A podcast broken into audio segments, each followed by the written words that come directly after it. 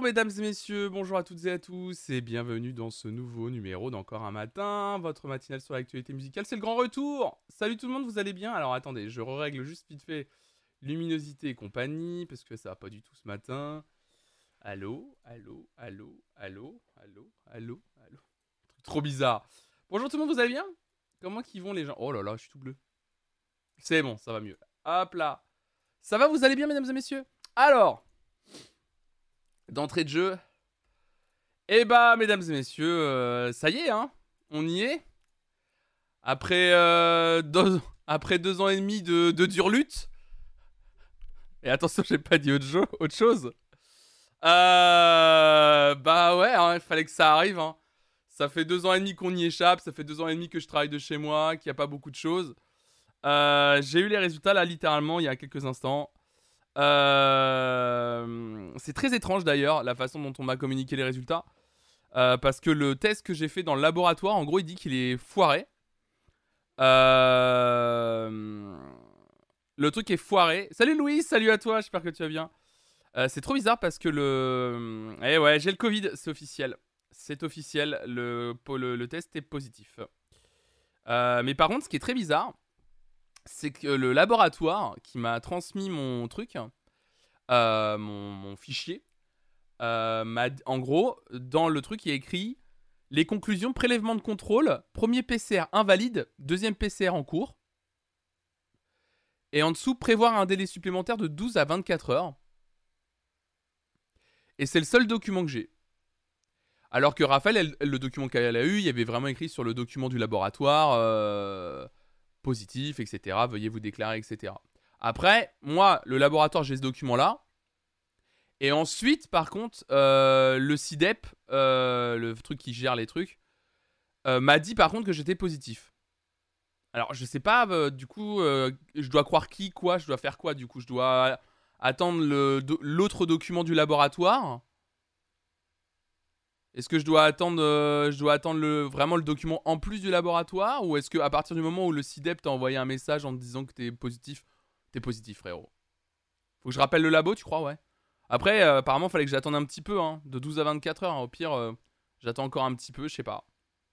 Bah, en vrai, après, moi, à partir du moment où j'ai reçu le document, ils auraient pas mis positif sur le CIDEP s'ils avaient eu un doute. Ah ouais, tu crois vraiment, ouais Ouais, c'est vrai, t'as raison, remarque. Hein.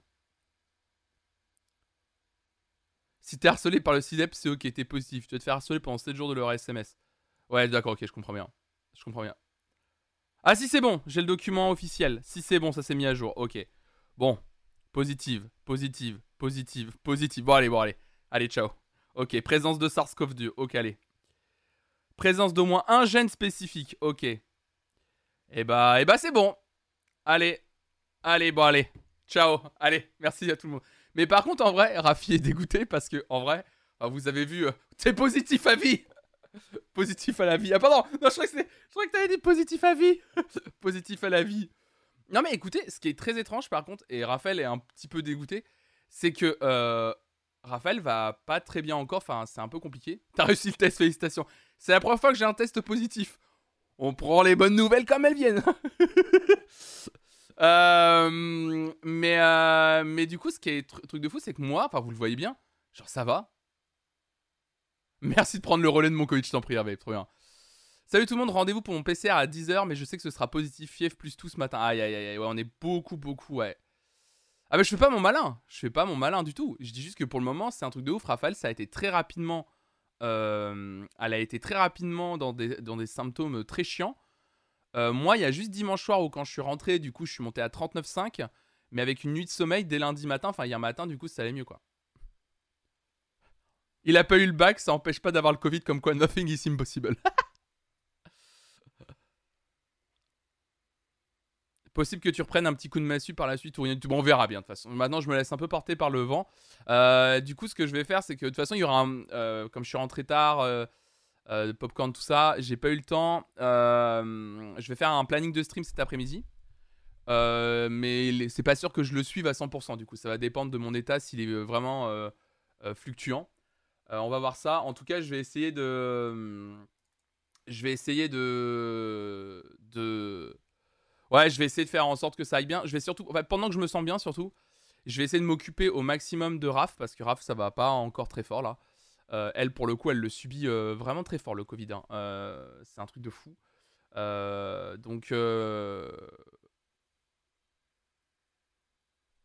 Fais pas de planning aussi vite, demain tu vas travailler, tu seras méga crevé. Bah, je sais pas.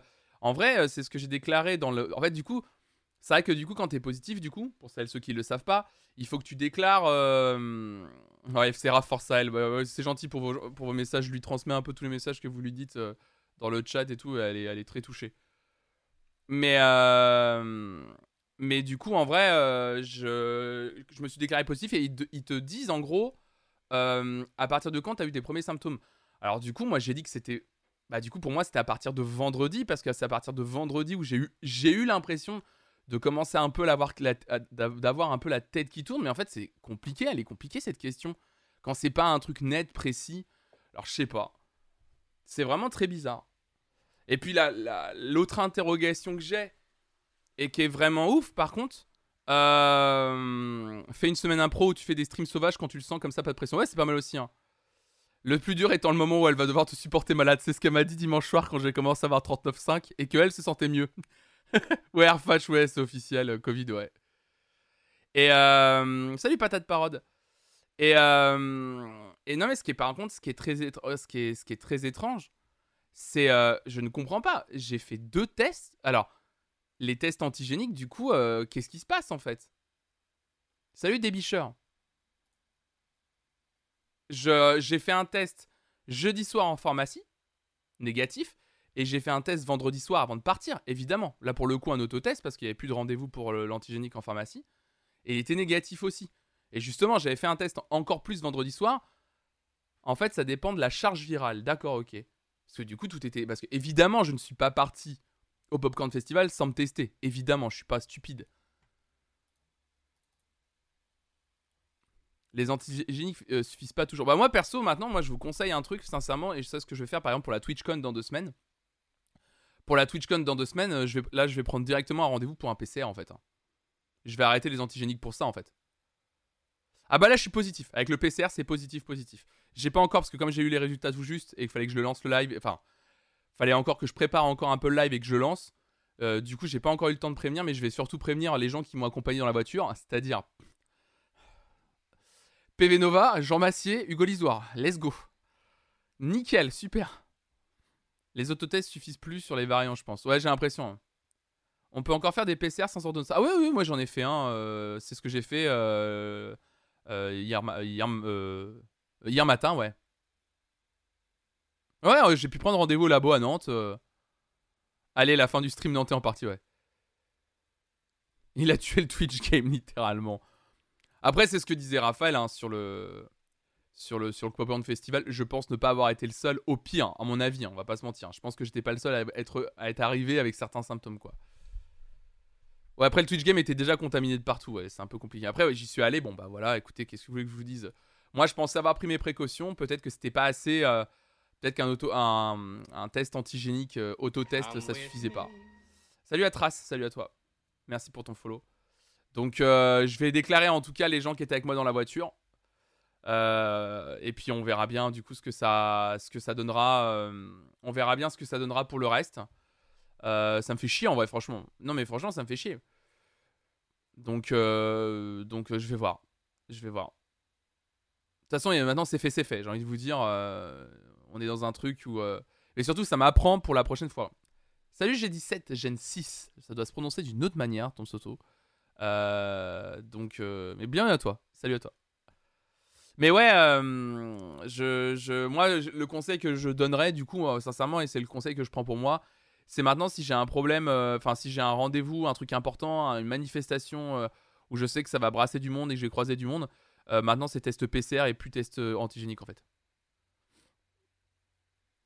Je pense que personne ne va y échapper cet été. Ouais, c'est un truc de ouf. Bah moi c'est la première fois depuis deux ans et demi. Je l'avais jamais eu. J'avais jamais été cas contact. Donc du coup en plus avec Raphaël qui était positif, du coup je devenais cas contact pour la première fois. Mais bon là, là je suis plus que cas contact de toute façon. Là c'est, là c'est, bon là. Mais euh, ouais, non, bizarrement, ça va. Là, pour le moment, ça va en tout cas. Salut Mallory. Hmm. Oui, Gaël, c'est ce que je disais. Ce que je disais ce matin. Ouais, ouais, tout à fait. je suis Covidé. Autant vous dire que j'ai hâte des soirées de cet été. Tu m'étonnes, Louise. Tu m'étonnes. Ouais, ouais, je vais. Non, mais en fait, franchement, je suis bien. Mais je vous jure que je suis bien. J'ai En vrai, franchement, j'ai un tout petit peu. J'ai eu un tout petit peu la tête qui tourne de temps en temps. Mais bon, je prends un doliprane. Puis ça passe, en fait. Vraiment, je après, je suis bien. Là, par exemple, littéralement, je... vraiment, il n'y a rien. Il a rien. Je... Petit nez un légèrement pris, un petit peu, mais vraiment des trucs très légers, quoi. C'est vraiment rien. J'ai attrapé le Covid samedi parce que certaines personnes sont venues chanter avec des symptômes en pensant qu'elles avaient attrapé froid. On n'attrape pas froid. Et dans la discussion de groupe du gars de chant, il y en a pour dire qu'il faut pas se faire tester parce que sinon on va se retrouver avec des restrictions à la rentrée. Je suis furieuse. Bah non, mais c'est con, faut, faut se tester en fait. Non, faut se tester. Moi, je pensais que j'avais chopé. Euh, moi, je pensais que j'avais chopé une sorte de, de, rhume ou de grippe ou de petite grippe en fait. Euh, euh, du coup, quand je suis rentré dimanche soir, j'ai dit ah j'ai dû avoir un truc avant parce que Raphaël était toujours négatif dimanche. Hein. Je rappelle aussi que dimanche, on savait toujours pas que Raphaël était positif. On l'a su que hier, hier matin, très tôt. Et Raphaël, comme moi, elle avait fait, elle, elle a fait, fait 4 tests antigéniques. Les 4 étaient négatifs. Avant que le PCR la déclare positive. C'est ça qui était ouf. Donc en fait, dimanche, j'étais là, genre, euh, bah écoute, on a peut-être chopé une grosse grippe bien sale, euh, bien chiante et tout. Euh, donc faudra qu'on voit ensemble. faudra qu'on voit et tout. Et puis en fait, comme je vous ai raconté hier, c'est quand elle m'a dit, ouais, mais euh, moi, j'étais faire un PCR et tout. Euh, j'ai dit, bon, écoutez, je prends un rendez-vous pour un PCR. Je regarde s'il y a un créneau. Il y en avait un lundi matin. Je fais comme ça, je fais un PCR aussi, au cas où, comme ça, on, toi comme moi, on dégage toutes les possibilités. On se rassure, moi, comme ça. Ah bah tiens. ah bah c'est une grosse grippe. C'est la fameuse grosse grippe. Je viens d'apprendre que là, maintenant, à mon taf, des gens qui ont le Covid viennent bosser avec masque. Alors que le télétravail est 100% possible dans ma boîte, ça me fatigue. Ouais, c'est compliqué, ça, c'est nul. Alors que dans le boulot, le boulot de RAF, par exemple, là, ils ont fait un truc très intelligent. C'est qu'il commençait à y avoir. En fait, justement, ça s'est déclaré en fait à son boulot. Hein. Il y a eu deux cas de Covid, trois cas de Covid. Et du coup, euh, je sais pas si c'est euh, une mesure chez eux. Je sais pas comment ça s'est passé. Mais il y a eu un peu genre, allez, alerte, c'est en train de se, se, propager à une vitesse de ouf. Et en fait, ils ont littéralement fermé les bureaux, tout le monde en télétravail pendant 7 jours obligatoires. Donc en fait, c'est toute la semaine prochaine, je crois, il y a n'y a pas de il a pas de il a pas de boulot dans le enfin en gros les bureaux sont littéralement fermés. Il n'y a pas de pas de déplacement au bureau quoi. Et ce qui est pas bête je trouve de, prendre cette mesure très rapidement et d'obliger les gens à faire du télétravail à 100% alors c'est pas tout le temps 100% euh, pratique mais au moins comme ça les mesures sont prises. Et je trouve ça plutôt pas mal des dans une entreprise où euh, il y a cette conscience là quand même sanitaire c'est cool ah ouais des gens efficaces ouais au moins c'est clair il a pas de j'ai l'impression en plus qu'il n'y a pas eu de réflexion pendant deux, heures, quoi. C'est à partir du moment où il y a deux personnes qui se sont déclarées positives, c'était bon, allez, tout le monde dégage. La communication gouvernementale sur l'inefficacité des antigéniques et des autotests sur les derniers variants n'existe pas, donc bon, pas étonnant que peu de gens le sachent. Bah ouais, mais en fait, le truc, c'est que c'est fou. Enfin, moi, je le savais pas. Je vous le redis, je n'aurais jamais été au Popcorn Festival si euh, mon autotest, euh, sans avoir fait de test tout court d'ailleurs, d'abord. Et donc, du coup, j'ai quand même fait un test antigénique euh, chose que j'avais pris l'habitude de faire, notamment à Noël dernier, etc. Évidemment, mon test antigénique que j'ai fait, que ce soit jeudi soir en pharmacie ou que ce soit vendredi, soir en autotest à la maison, ça aurait été positif. Évidemment que j'aurais dit à Hugo, bah écoute, désolé frérot, euh, je te laisse pour le Popcorn Festival, euh, tu prends quelqu'un d'autre en plus sain et je viens pas. Évidemment, je suis pas un, je suis pas un dangereux, c'est pas, c'est pas, c'est pas, c'est nul de faire ça. Ma fille m'a dit qu'un enfant de sa classe avait le Covid, mais il venait car sa maman ne pouvait pas le garder. Oh là là. Ah oui, même en pharmacie, je croyais que c'était des autotests à la maison. Ah non, non, non, même en pharmacie. Mais en pharmacie, en fait, c'est des, des antigéniques aussi. Et euh, c'est des antigéniques aussi. Donc, euh, visiblement, euh, même l'antigénique pharmacie prélevé. Attendez.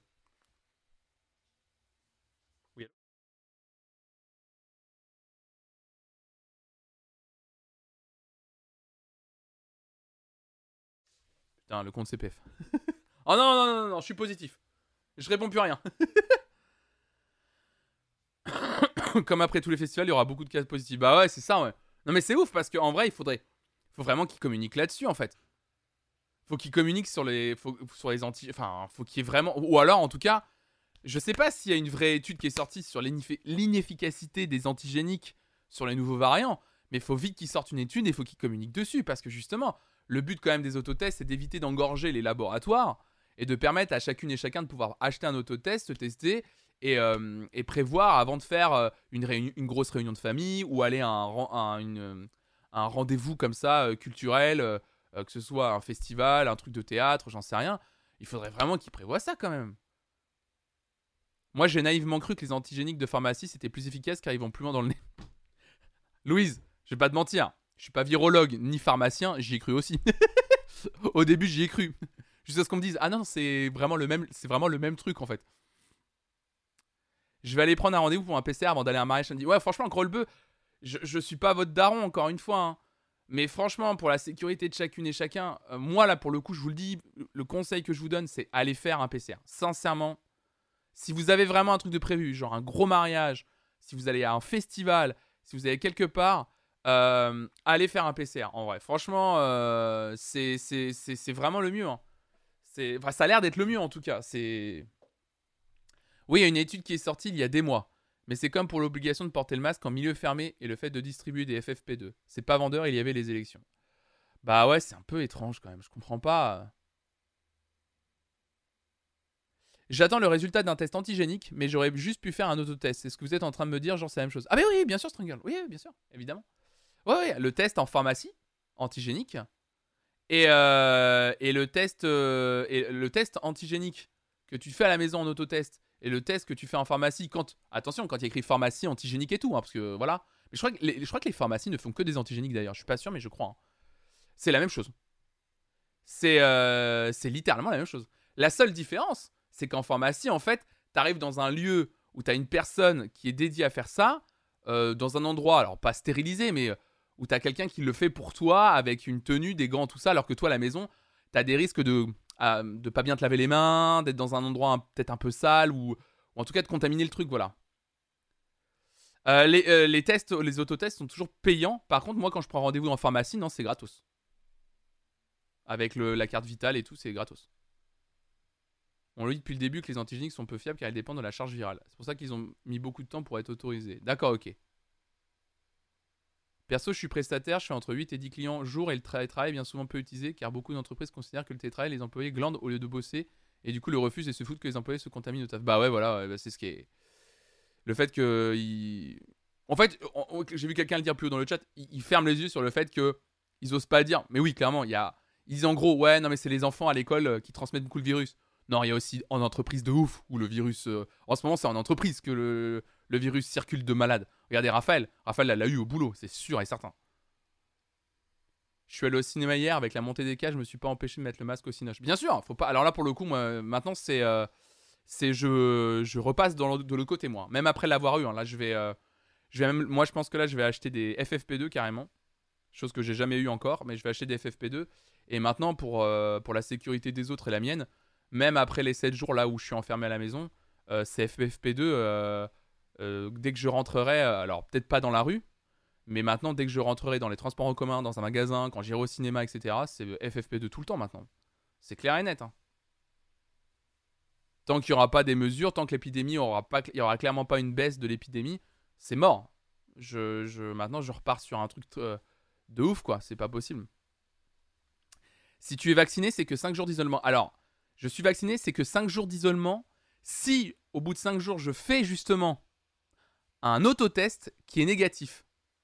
Sauf que le problème, c'est que je me suis bien rendu compte qu'un autotest, ou en tout cas du coup test antigénique, était pas vraiment fiable. Donc je préfère attendre 7 jours. Sincèrement, je préfère euh, moduler le truc à ma façon par rapport à mon expérience. Alors ok, hein, je suis pas professionnel de santé. Mais sincèrement, quand j'ai vu la description de... En fait, euh, vous pouvez sortir de votre isolement au bout de 5 jours si vous faites un autotest et qu'il est négatif. J'ai dit, bah... Bon, on va attendre 7 jours, hein, frérot. Hein. Alors que bordel, on a été précautionneux deux ans, quoi. Ouais, mais bon, ça a l'air de pas. En fait, ça a pas l'air de. Enfin. C'est pas parce qu'on est précautionneux pendant deux ans que ça empêche le truc, visiblement, tu vois.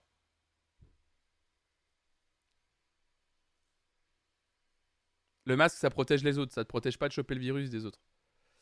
Oui, bah, c'est ce que je dis. Non, mais ce que je dis, John Fripon. Mais au moins, moi, je fais le. Je, fais... je vais faire l'effort de porter le FFP2, tu vois. En plus, les FFP2 peuvent être réutilisés plein de fois.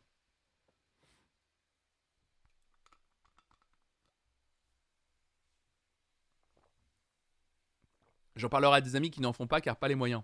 Ah non, mais tout est remboursé. Hein. Moi, perso, le PCR, je l'ai pas payé. Hein. Quand tu prends rendez-vous en pharmacie, c'est bon. Hein. En pharmacie, en, laboratoire, pardon. Moi, il y a un laboratoire à Nantes, là, j'ai pris rendez-vous. En plus, ils avaient plein de créneaux. Euh, j'ai pris rendez-vous euh, la veille pour le lendemain, littéralement. J'ai euh, pris rendez-vous hier, fin d'après, dimanche, fin d'après-midi. Et j'avais rendez-vous pour lundi matin, 11h40. Nickel.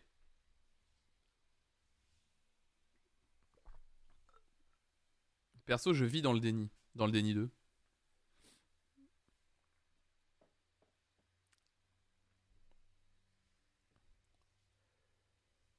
Ah mais j'ai pas vu moi les. Par contre, vous me parlez de strat du gouvernement et tout. Je vais vous dire un truc, genre en ce moment, depuis le résultat des élections, vraiment l'actualité politique, je ne la suis absolument plus. Ça me déprime as fuck. J'ai pas vu les, les, les, la strat. Le déni de la remontée du Covid, ouais mais faut pas. Hein. Je suis désolé, jeune fripon, hein. faut pas être dans le déni de la remontée du Covid, hein. pas du tout en vrai. Il faut faire attention, faut pas être dans le déni parce que c'est un vrai truc.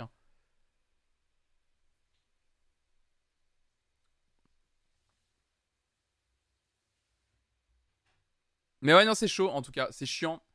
C'est chaud et c'est chiant. Bah ouais, ça me fait chier surtout. Euh, en fait, ça me fait chier surtout de, du coup, euh, de pas avoir fait un test PCR plutôt qu'un test. Euh, qu'un test. d'avoir fait un test antigénique plutôt qu'un test PCR. Si j'avais su, j'aurais fait. j'aurais évidemment fait autre chose. Et autrement plutôt. Hop, alors excusez-moi. J'avais pas fait mon tweet d'annonce de live, je le fais maintenant. Tac. Donc ouais, non, ça me, fait, ça me fait chier en vrai. Franchement, ça me fait chier, ça me fait chier pour les gens avec qui j'étais. Ça me, fait ça me fait surtout chier pour les gens avec qui j'étais en fait, surtout. À la limite, euh, bon, euh, le festival en lui-même, euh, bon, j'ai croisé plein de gens, mais je pense qu'à mon avis, on va pas se mentir, à mon avis, je suis pas le seul à avoir ramené un Covid sur le, je suis pas le seul à avoir ramené le Covid euh, au festival, hein, je pense, mais je pense surtout aux gens avec qui j'étais en voiture. Et ça, c'est ça qui me fait le plus chier, quoi. C'est vraiment ça qui m'emmerde, quoi. Donc, euh, donc voilà. Donc euh, écoutez, maintenant, c'est ce que je disais, c'est fait, c'est fait. je peux pas, je peux pas revenir en arrière. ça m'apprendra, ça m'apprendra de pas faire, de pas faire ça, et ça m'apprendra de faire un PCR maintenant avant de partir sur des manifestations où je sais que je vais croiser beaucoup de monde. Et maintenant, moi, c'est ce que je peux vous conseiller, quoi. Non, mais tu t'es isolé le week-end d'avant et t'as fait deux tests vraiment. Ah oui, en plus, c'est ça, oui, en plus, oui. Moi, je me suis isolé une semaine avant. Hein. C'est-à-dire que je ne suis pas, je n'étais pas sorti de chez moi depuis vendredi euh, de la semaine dernière, en plus. Hein. Je suis pas sorti de chez moi. Euh, j'ai fait tous les autotests euh, possibles. J'en ai fait trois autotests. j'ai fait deux autotests et un en pharmacie. Donc évidemment, ouais. J'ai fait, j'ai l'impression d'avoir fait tout ce qu'il fallait, quoi. Donc je peux pas, je peux pas faire. J'ai l'impression que je pouvais pas faire plus, quoi. Donc voilà, c'est pas, pas très grave. Maintenant on l'a et puis bah on va faire gaffe et Là, pour le moment, ça va et on, verra comment ça évolue tout ça. Donc euh, faites attention à vous surtout. Qui a remis l'appli anti-Covid en France sur son tel? Moi, perso, l'appli anti-Covid, je l'avais jamais supprimé. Je l'ai jamais supprimé, euh, l'appli anti-Covid. J'ai toujours gardé justement au cas où. Donc du coup, maintenant, je me suis déclaré. Il y a la belle petite croix rouge là. Oh là là, magnifique. Euh, elle est sublime, hein, cette... Oh là là, putain, qu'est-ce que c'est beau. Waouh. Vous ne pouvez pas sortir. J'adore ce truc. Vous ne pouvez pas sortir. Je suis au bureau. Mon patron a plusieurs symptômes Covid. Il n'a fait aucun test pour le moment. Il se balade tranquille dans le bureau. Oh là là. Sans masque, évidemment. Un champion. Startup Nation qui disait. Bah, champion, en fait, tout simplement. C'est parfait. Ça fait, ça fait du bien de, lire ça. Bon, allez, je vais vous lire quelques articles quand même. Il est 9h24. Je vais vous lire quelques articles quand même sur l'actualité musicale. Il y a quand même pas mal de, pas mal de choses à vous lire. Euh, quelques trucs à vous lire ce matin. Euh. Bah justement, on va commencer, on va en parler. Écoutez, comme on est sur ce sujet-là, on va commencer avec ce sujet-là et puis comme ça, euh, on va l'évacuer tout de suite. Ça va être dans la continuité de notre discussion, c'est parfait. Ok.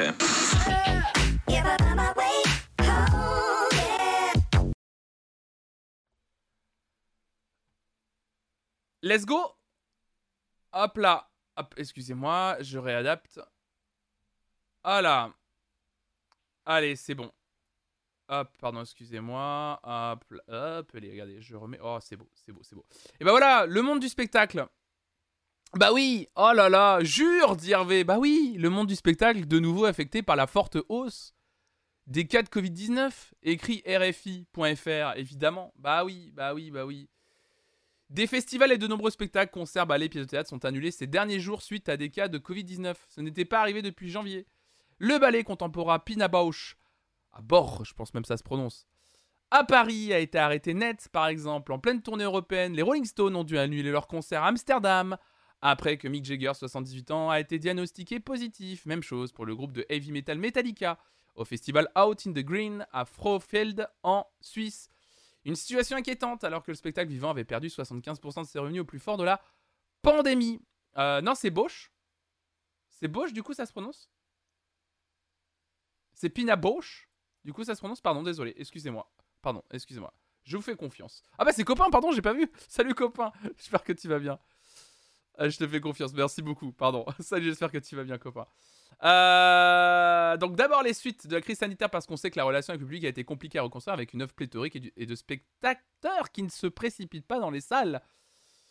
Donc le spectacle vivant doit également faire face au contexte inflationniste, mais aussi désormais à des phénomènes climatiques. Alors ça c'est intéressant, j'ai un autre article, hein, euh, je pense à vous lire, je sais pas si j'aurai le temps de le lire euh, ce matin, mais un article qui concerne les festivals et les conditions climatiques que les festivals vont devoir subir de plus en plus euh, dans les années qui vont venir suite au dérèglement climatique. Mais bon, on va faire un article plombant par matin. On va éviter de bien vous charger en une matinée de... Bon, le, cas Covid remonte, les festivals vont être annulés. Les festivals vont subir le dérèglement climatique. Faites attention, ça risque souvent de partir en couille. On va... Déjà que l'actualité ça va pas fort, on va éviter de vous charger trop le matin.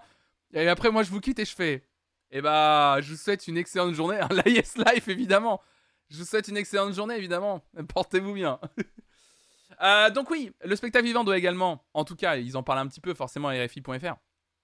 Le spectacle vivant doit également faire face au contexte inflationniste, mais aussi désormais à des phénomènes climatiques. Pour la première fois, un festival a été annulé à cause de la canicule. C'était Free Music Festival il y a quelques semaines en Charente-Maritime, et puis cette nouvelle vague donc de Covid qui touche les artistes et qui provoque des annulations je dirais que la filière du spectacle musical est de variété, est fatiguée, est inquiète, et on, serait, on se serait bien passé de cette accumulation de catastrophes, poursuit Jean-Philippe Thielé. Euh, et après la playlist du camping avec la marche des tongs, évidemment. Donc difficile d'évaluer les pertes pour le moment, d'autant que les situations sont très différentes en fonction des festivals, entre ceux qui sont assurés et ceux qui ne le sont pas. Ce qui est sûr, c'est qu'il est très difficile aux équipes de programmation de reprogrammer parce que les plannings sont pleins, évidemment, parce que l'offre est pléthorique et donc ce n'est pas du tout évident d'arriver à repousser un spectacle qui serait annulé à cause d'artistes malades.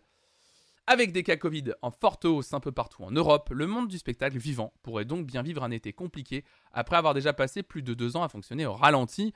C'est pas très étonnant. Euh... Ouais, c'est pas hyper étonnant hein, ces informations-là, malheureusement. Euh, surtout vis-à-vis de ce que je viens de vous raconter, ce dont on discute depuis tout à l'heure. Donc voilà. Euh, manque plus qu'un petit ouragan, on est bien. Donc voilà, euh, le monde du spectacle à nouveau impacté par les cas Covid, donc on verra comment ça va évoluer. Euh, je vous le dis très sincèrement, je ne crois pas à une inaction du gouvernement très longtemps. Évidemment, on a vraiment l'impression que le gouvernement actuellement ferme les yeux sur ce qui se passe. j'y crois pas, je crois que ça durera pas longtemps. Je crois même bien qu'on a, je crois même bien que là, ça attendait plutôt la formation du gouvernement final, ce qui est le, ce qui est le cas depuis. Alors, désolé, j'ai pas suivi c'est le cas depuis quoi? Hier, avant-hier, j'ai cru voir que les noms étaient tombés des ministres, et secrétaires d'État. J'ai cru comprendre que là c'était définitif, ça y est, c'est bon. Euh, remaniement hier après, c'est ça. Euh, j'ai l'impression qu'ils attendaient le remaniement, euh, ouais, le, remaniement final. Et à mon avis, d'ici fin de semaine ou semaine prochaine, on nous annonce. je pense qu'ils vont, ils vont pas avoir le choix. Ils vont, ils vont réannoncer les masques et compagnie. Euh, ils peuvent pas. Ils peuvent pas, ils peuvent pas faire le, ils peuvent pas faire longtemps. Euh, c'est pas possible. enfin, en tout cas, j'y crois pas. Ou alors là, pour le coup, je, trouve ça un peu dangereux, quoi. C'est, c'est chaud. C'est vraiment chaud. Euh,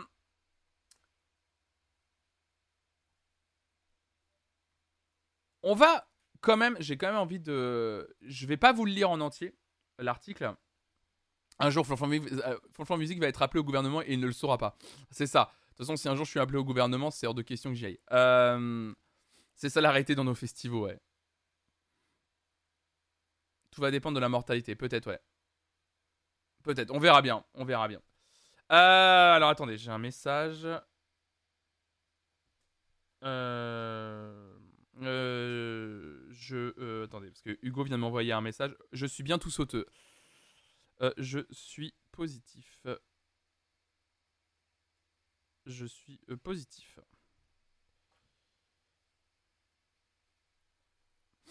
Ouais, Koné Colia, salut à toi. Ouais, aïe aïe aïe. Bah, je lui ai envoyé je suis positif, de toute façon, je peux pas lui dire plus que ça. Je vais lui dire je vais te déclarer, euh, je vais te déclarer cas contact euh, sur Amélie, je crois que c'est sur Amélie que ça se fait avec Jean et PV. Super, let's go. Ouais, bah ouais, de toute façon ça va arriver. hein. De toute façon, vu comment c'était virulent, euh, c'est chiant, c'est relou. Ah, t'inquiète, ça va. T'as chopé le Covid via mon cuc? Non, je crois que j'ai dû le choper euh, juste avant, mais euh, tous les tests étaient tous les tests étaient négatifs en fait, copain.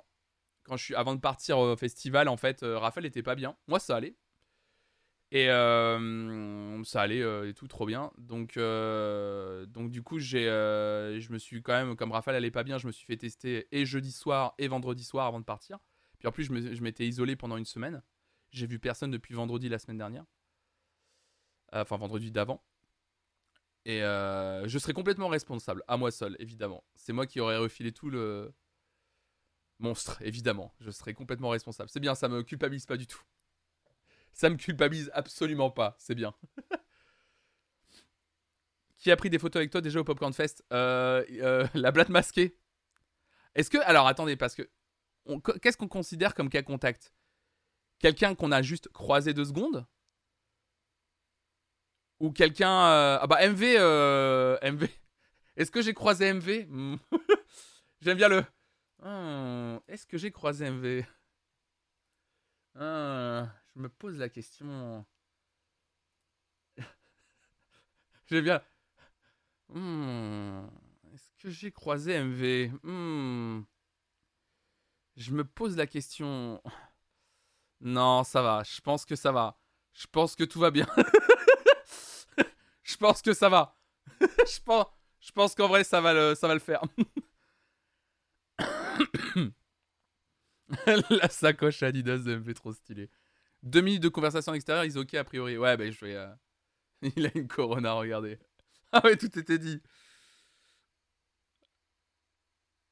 Mais en extérieur, normalement, à moins que vous ayez fait des câlins ou des photos collées. Bah non, évidemment non.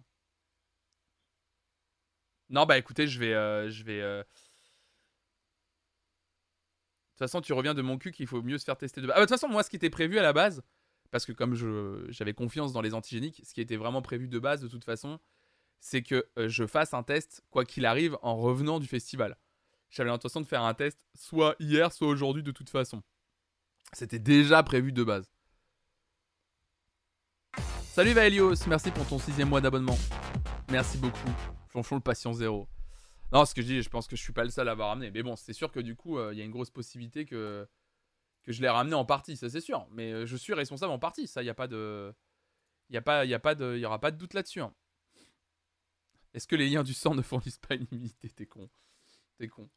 Euh, non, je voulais vraiment vous parler de cet article très important ce matin. Euh, avant qu'on. Avant qu'on. Oui, mais j'ai dit tu, mais je parlais en général. Ah oui, ouais. Euh, on... on... Je te... vous parle rapidement de cet article. Enfin, je vous parle rapidement. Il est très important cet article, je trouve. Mais comme c'est un article qu'il faut lire sur la longueur et que je peux pas prendre le temps de vous lire, à la limite, par contre, il y a un truc qu'on peut faire. Oh, attendez, je réfléchis. Parce que j'ai envie de le lire cet article en entier quand même avec vous. Et je me demande est-ce que je le garderai pas pour demain? Parce que j'ai très envie de le lire avec vous. Parce qu'on en a beaucoup parlé. Et mine de rien, je trouve que c'est un article hyper important. Encore une fois, euh, écrit par Brice Miclé, qui est vraiment l'un des meilleurs journalistes musicaux actuellement. Je suis désolé de le dire, mais il traite tous les sujets. C'est toujours avec une justesse à chaque fois de fou. Et il a écrit un article très important. Très, très, très important. Pour Slate. Titré Féminisme washing, écologie de façade et néo-nazi accepté. Bienvenue au Hellfest. Ça, au moins, on sait où on va avec cet article. C'est clair, net, précis, les termes sont dits, il n'y a pas de, il y a pas de périphrase. Ça va directement là où ça doit aller. Et, euh, et il faut le dire, euh, Brice Miclé, euh, Brice Miclé prend toutes ses responsabilités et je peux vous dire que personne n'a écrit un article comme ça. C'est vraiment, aujourd'hui, personne n'a écrit un article sans complaisance comme ça aujourd'hui vis-à-vis du Hellfest. Parce que c'est quelque chose dont on a vraiment, euh, vraiment, vraiment, vraiment, s'il y a bien un truc dont on a parlé sur cette chaîne, c'est le fait à quel point on a parlé que le Hellfest et sa communication avait bien charmé la plupart des médias, clairement, hein, ça c'est un truc qu'on avait tous et tous remarqué, hein. c'est à quel point tout le monde reprenait bien les éléments de langage, notamment euh, transmis par le patron du festival Ben Barbeau sur euh, mais non, c'est le festival le plus euh, safe, le plus safe de France, c'est tout a été fait pour que ça se passe bien. Non, mais la communauté métal, c'est des bisounours, etc. Enfin, vraiment, hein, ça a été. Euh, et la communication a marché en vrai. Euh, et, je peux vous dire que cet article est très important, très bien écrit, très bien écrit, euh, très bien détaillé. C'est pour ça qu'en fait, il est long. Et en fait, je suis vraiment en train de me dire, je pense que je vais vous proposer un truc. C'est qu'en fait, on va lire demain matin cet article et on va faire que ça demain matin, en vrai. Parce que c'est un article tellement important, je trouve. Euh, et j'ai envie de vous dire un truc parce que j'ai pas envie qu'il y ait euh, une, méprise. Parce que j'ai vu quelques commentaires avant popper là-dessus. mon but n'est pas. De toute façon, déjà, je suis personne. Euh, mon but n'est pas de torpiller le festival. Parce qu'on l'a dit, évidemment qu'à l'intérieur de ce festival, il y a des gens qui travaillent et qui essayent de faire changer les choses dans le bon sens et qui sont euh, pas du tout dans le même état d'esprit que Ben Barbeau, et tant mieux, évidemment. C'est juste qu'aujourd'hui, même s'il y a des bonnes choses au sein d'un festival, c'est pas de le torpiller que de pointer les incohérences et les gros problèmes de, les, gros problèmes qui existent au sein du festival, tout simplement. Voilà, les gros problèmes d'organisation, de protection des gens qui y sont. Il faut pointer ça du doigt, constamment, soit le fest ou un autre. Et le problème en plus, j'ai envie de vous dire, euh, le, gros problème en plus qu'il y a autour de ça. Euh, pourquoi le Hellfest Je pense déjà parce que c'est l'un des plus gros festivals de France, mais aussi, et c'est ce que je vous disais la dernière fois, quand on a un festival qui en fait des caisses sur la communication, sur le fait que ce soit le festival le plus safe de France, qui fait toute une communication en amont sur on a, on a, on a, on a carrément une Hell Watch où il donne un nom carrément à l'équipe de sécurité euh, euh, de former, euh, enfin formé par des bénévoles, etc. Quand on fait des caisses, forcément que derrière les articles qui vont débunker tout ça vont être plus nombreux et surtout vont être plus précis et vont aller chercher et vont aller gratter. Évidemment, quand on fait des caisses derrière, évidemment, la réponse derrière, t'as intérêt d'être solide sur tes appuis, évidemment. Et c'est pour ça que moi, je trouve ça important que des, des articles comme ça existent. Donc, je vous, on lira tout ça demain? Euh, si, ça vous, si ça vous tente, moi je trouve ça important quoi. Comme dit Clément Viktorovitch, quand on insiste sur quelque chose, c'est que ça n'est pas si évident ou qu'on a besoin de convaincre. Peut-être, ouais. Je sais pas si c'est le cas pour le Hellfest, en tout cas, visiblement, il y a des gros problèmes encore au niveau de l'organisation. Salut Billy Billy. Et, euh, on en parlera demain matin. Euh, et on fera que ça demain matin. On lira l'article en, détail. si des gens ont été au Hellfest et veulent faire des retours de leur, euh, de leur expérience Hellfest, euh, faudra pas hésiter à le faire aussi, euh, parce que c'est ça qui est intéressant aussi.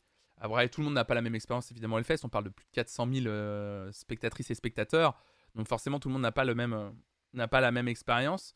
Mais ça va être intéressant de discuter avec vous de tout ça. Ça va être, ça va être très très intéressant. Après, ils insistent sur la sécu parce que les normies avaient peur de voir des gros métalleux.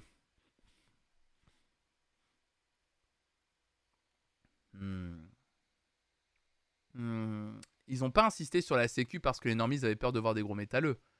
Ils ont insisté. La, communication, c'est qu'ils ont insisté sur la sécu parce qu'ils avaient, ils avaient peur de se reprendre le backlash de 2019 avec les. Euh, parce qu'il y a eu des, quand même des cas d'agression sexiste et sexuelle sur le lieu du festival. Ça, on oublie. Ça, ils ont vite. Euh, ils ont vite mis ça sous le tapis. Euh, ils ont vite mis ça sous le tapis en fait. Bah, les ce que John Fripon dit, les normies, en gros, c'est les gens qui sont pas habitués au festival de métal. C'est ça, en gros, moi, c'est comme ça que je l'entends.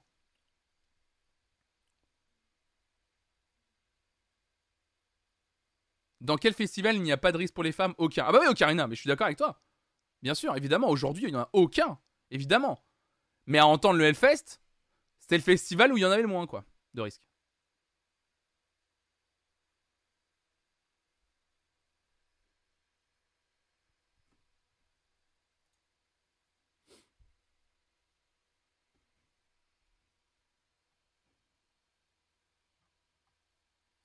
C'est lié surtout aux agressions sexistes et sexuelles et dernièrement les historiques de piqûres qui refroidissent pas mal. Évidemment, c'était ça aussi.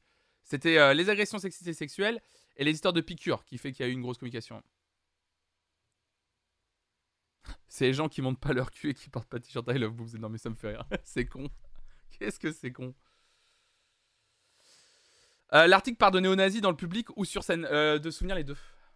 La, sur la scène dans l'équipe du de Arte Concert. De Arte Euh, et, de souvenirs, ça parle aussi, euh, ça parle aussi de t-shirts qui sont passés, de tatouages qu'on voit passer euh, dans, les, dans le public. Sur les deux. De toute façon, on lira tout ça demain. On peut le faire ce matin, après, si vous voulez. Je sais pas, j'ai pas de programme fixe ce matin. J'avoue que là, ce matin, je voulais qu'on écoute les nouveautés musicales de la semaine. On peut faire. Si vous voulez, l'article, on peut le lire. Vous voulez qu'on lit ce matin? C'est vrai qu'en fait, il est 9h41, j'ai encore le temps, on peut le lire si vous voulez. C'est vrai que je suis bête, mais en vrai, on peut le lire. Maintenant que. En fait, maintenant que j'ai lancé la discussion, je me dis qu'on le fait en fait. Allez, on va le faire. Tu vas comprendre, copain. Tu vas comprendre.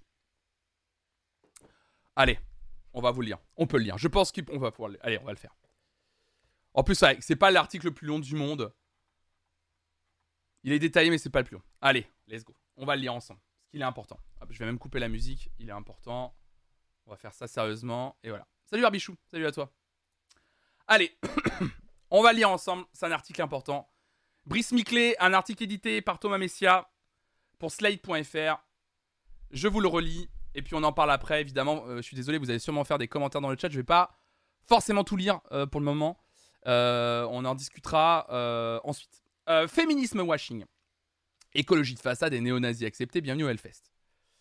L'édition 2022, qui a mobilisé plus de 400 000 personnes, a été le théâtre d'un décalage criant entre la communication du festival et la réalité. C'est ce dont je vous parlais il y a un instant.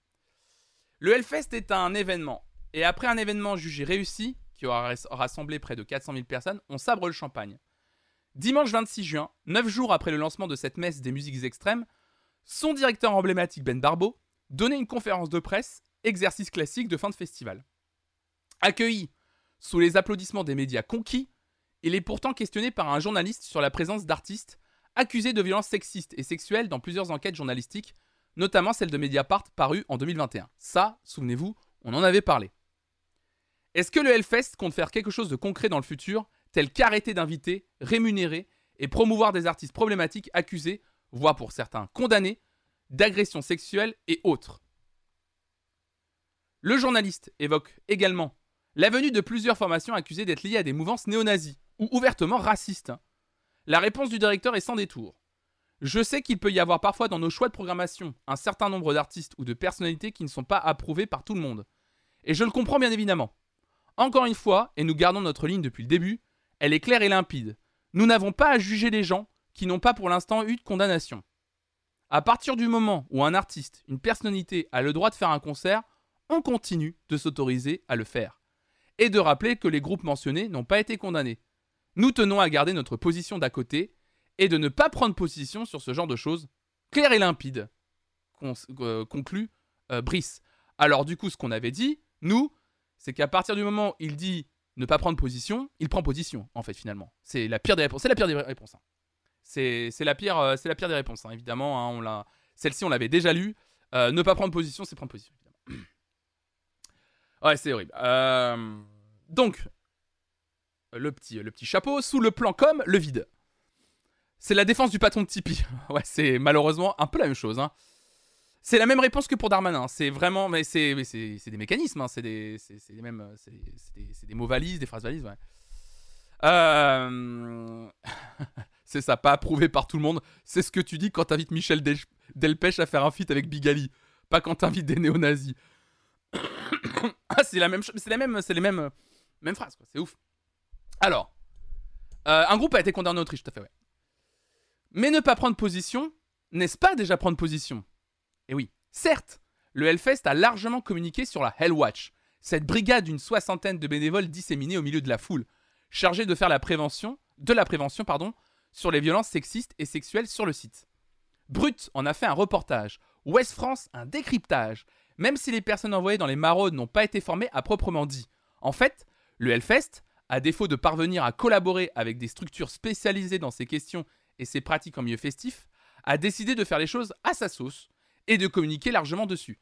Ça aussi, souvenez-vous, on en avait parlé quand on avait appris que la Hellwatch n'était formée que de bénévoles formés en interne par le Hellfest et qu'ils n'avaient pas vraiment euh, contacté des structures euh, bah, euh, qui avaient toutes les clés en main et toutes les formations pour gérer ces, violences, ces, violences sexistes et sexuelles si elles avaient lieu sur le, site du festival. Ils ont tout géré en interne sans trop prendre de l'aide à droite à gauche. Et c'était surtout une équipe de bénévoles, parfois formés, on avait vu, avec des formations express de une à deux heures sur le sujet. Hein. C'est ce qu'on avait vu, puisqu'il se reposait sur un truc. Euh, je me souviens même plus du nom. Euh, euh, il y a table, table de la communauté qui, qui, nous avait envoyé le lien de la formation express. Que, beaucoup de festivals utilisent en fait, malheureusement en fait, et qui, excusez-moi, mais une heure, on l'avait dit, à former une quinzaine de bénévoles supplémentaires pour plus de 400 000 personnes, déjà, déjà ça. donc voilà, c'est assez fou quoi. Alors, merde, j'allais dire, mais les Catherinettes, elles sont cool et je viens de voir, l'assaut a préféré jeter l'éponge. Ah oui, voilà. Depuis plusieurs mois, le festival était en effet en lien avec l'association Les Catherinettes, spécialisée dans ces sujets sensibles et présent sur plusieurs événements cette année, tels que les transmusicales de Rennes, Au foin de la rue, Les Trois éléphants, Les Nuits secrètes ou encore Dubcamp Festival. Pourtant, l'association a préféré jeter l'éponge et se retirer du Hellfest. Nous avions mis en place un partenariat que nous avons finalement rompu il y a quelques mois, affirme l'une des responsables de l'association. C'était clairement une question d'éthique, un désaccord de valeurs qui s'est confirmé petit à petit au fil des échanges. On n'intervient jamais sur le terrain si nous n'avons pas formé les équipes de bénévoles et du staff en amont. Ils n'ont pas voulu mettre cela en place.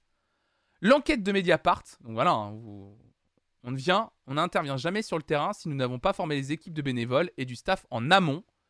Ils n'ont pas voulu mettre cela en place. Voilà, déjà. Voilà, ok. L'enquête de Mediapart est sortie quelques semaines avant que le Hellfest n'annonce sa programmation, confirmant alors la présence de groupes comme Guérilla Poubelle, dont il est question dans l'article. On a essayé de dialoguer avec eux, mais c'était très compliqué. Ils n'ont pas souhaité toucher à la programmation, leur réponse était claire, mise en avant de la présomption d'innocence.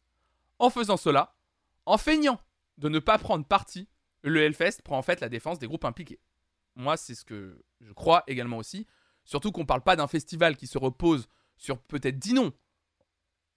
C'est-à-dire que tu peux littéralement dire bon, écoutez, on a quand même juste 100. Il y a combien de noms au Hellfest en vrai? Quand tu vois la programmation, t'en peux plus. T'arrives même pas à tout lire, frérot.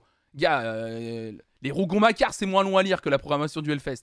Donc évidemment, si tu dis je prends pas Guérilla Poubelle, on va pas chialer, quoi, tu vois. Il y en a 350 des groupes.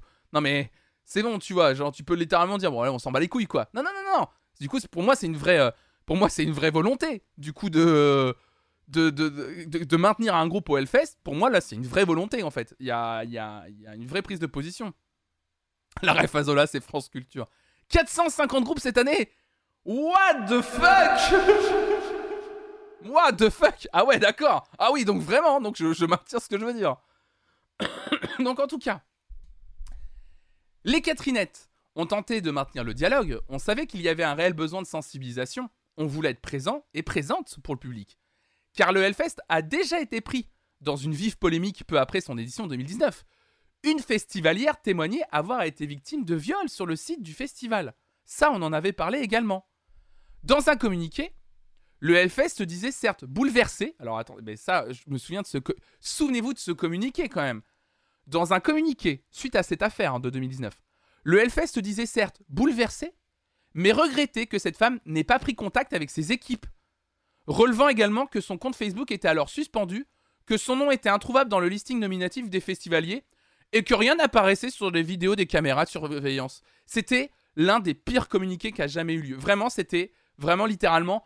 Euh, c'est pas un peu de sa faute? C'est clairement ça. Hein. C'est horrible. Hein. C'est le, c'est, vraiment un communiqué qui a gerbé. C'était horrible. Ah oui, c'était, gerbant, vraiment et de rappeler aux différents médias qui se sont fait l'écho de cette histoire qu'ils ont pour devoir de ne publier seulement les informations dont l'origine est connue et si nécessaire de les accompagner avec les réserves qui s'imposent, de faire appel à leur professionnalisme avant de titrer sur des faits aussi graves et préjudiciables pour l'image de l'événement, évidemment. hein. Euh, le communiqué, c'est ça en gros. hein. C'était c'est de la faute de la victime, les journalistes ont mal fait leur travail, et attendez, vous êtes en train de. attendez, vous êtes en train d'impacter l'image de notre festival, vous vous rendez pas compte? C'est pas ouf quand même. Et donc, et plus largement, pour l'image de toute une, une communauté. Alors là, vous allez voir. Et plus largement, pour l'image de toute une communauté reconnue pour son exemplarité et respectueuse. Ouin ouin, ouin tout de ouin. Euh. Qu'est-ce que tu fais? Ah, tu veux la Switch? Attends, demande-moi.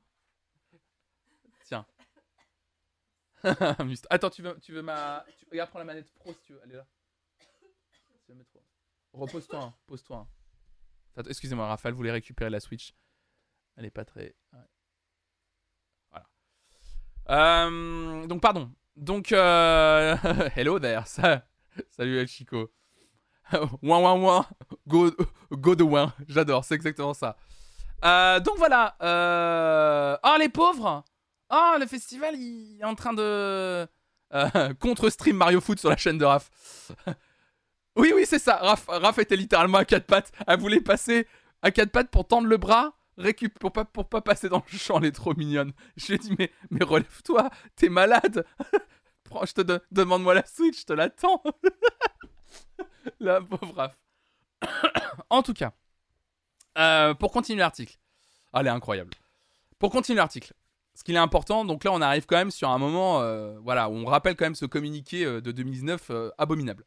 Donc comme le redit Brice Miclet, en conclusion, bref, les violences, en gros, ça n'existe pas chez nous, et cette histoire pourrait bien être fausse.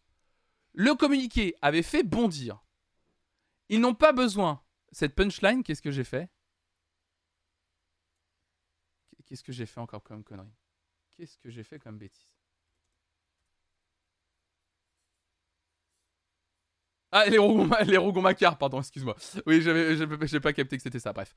Euh, donc, du coup, euh, le communiqué avait fait bondir. Donc, le fameux communiqué dont on parlait il y a deux secondes. Ils n'ont pas besoin de nous. Ils l'ont clairement dit, continue la responsable des Catherinettes. Il fallait que l'on fasse partie de la machine, de leur communication. On était vu comme un prestataire qui doit s'adapter aux clients. Pourtant, on ne combat pas les violences sexistes et sexuelles avec un stand.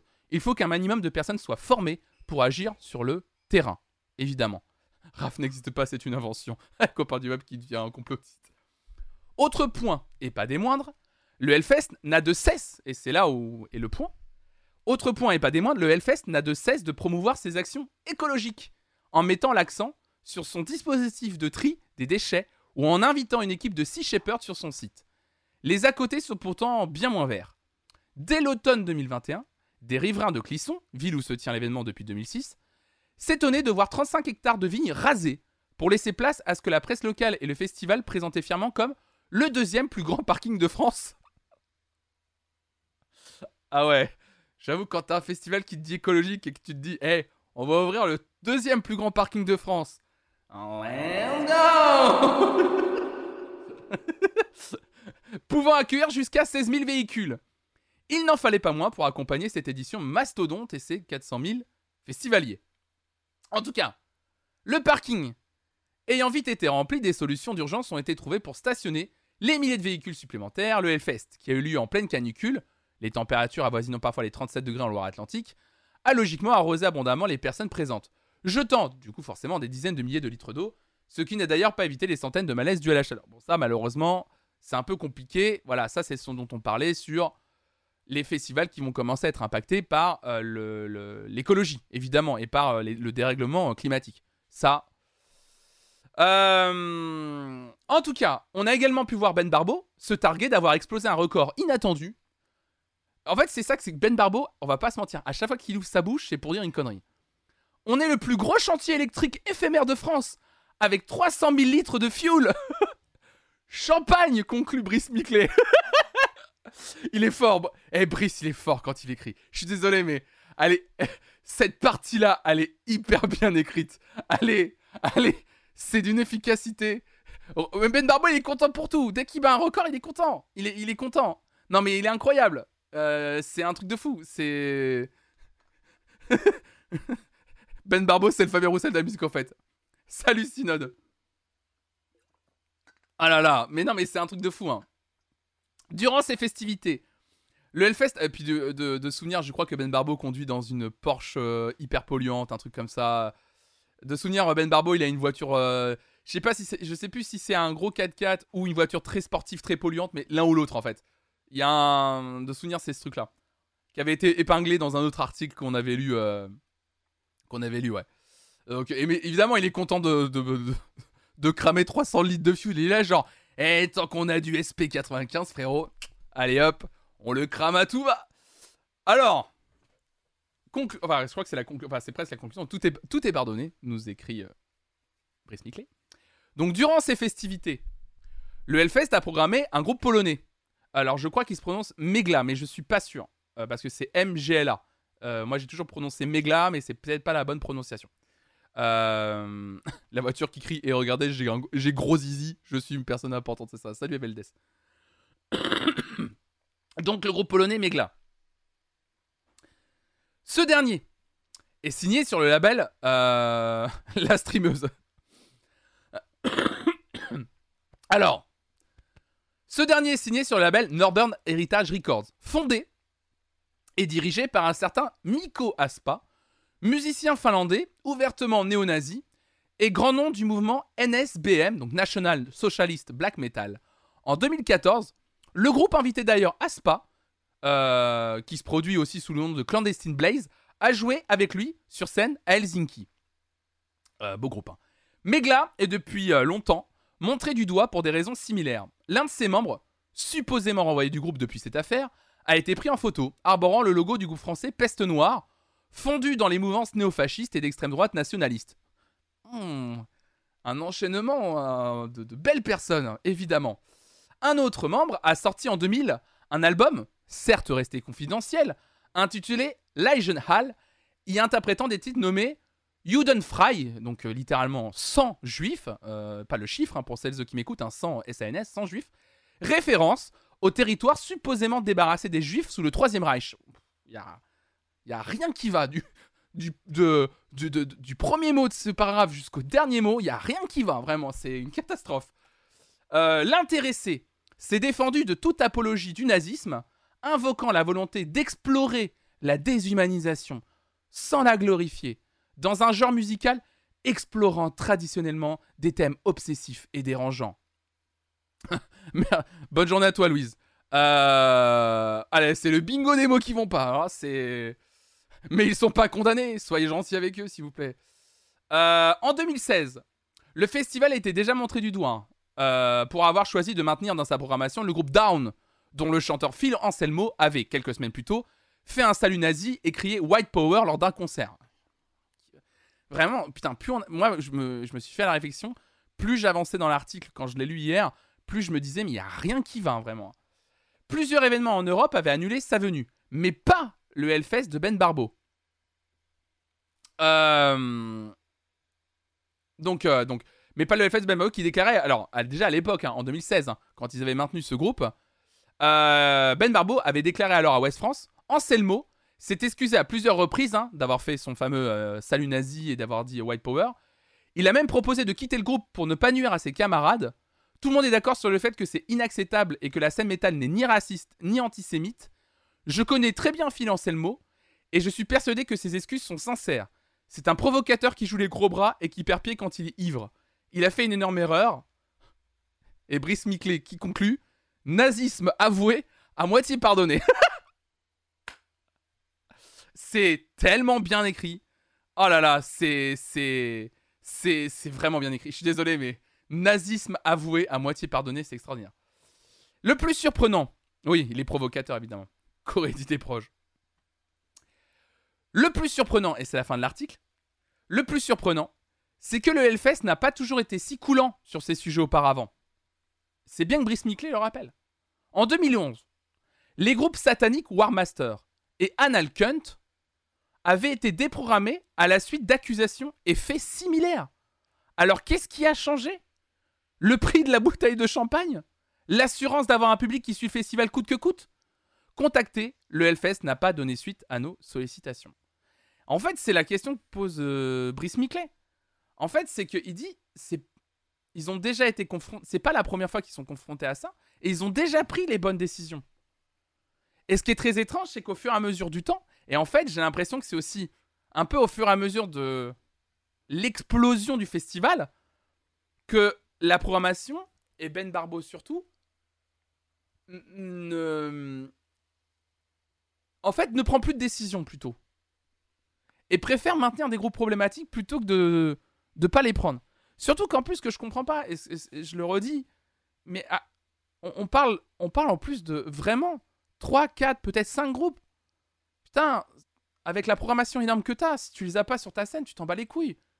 En fait. Toujours un plaisir d'arriver sur des sujets aussi cute, ouais.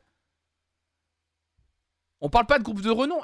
Et, puis même, même, en fait, si tu veux pour moi, euh, qu'on parle de groupes de renom ou pas, c'est pas ça le problème. Le problème, c'est que là, on parle de, on, parle de groupes problématiques dont, on, dont il faut se passer, en fait.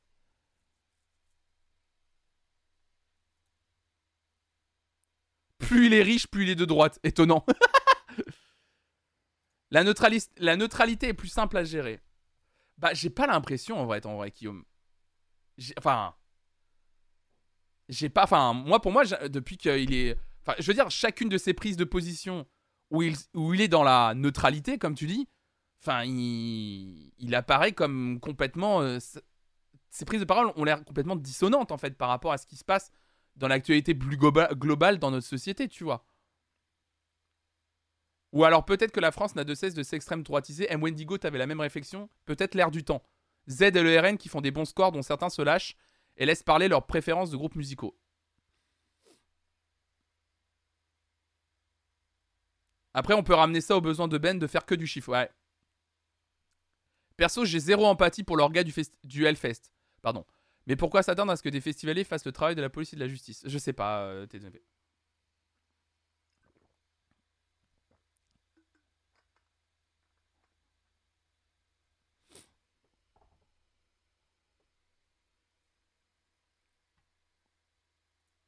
Il est passé en mode ils nous font chier les wokistes comme les patrons de Tipeee. Ouais, mais vraiment, hein.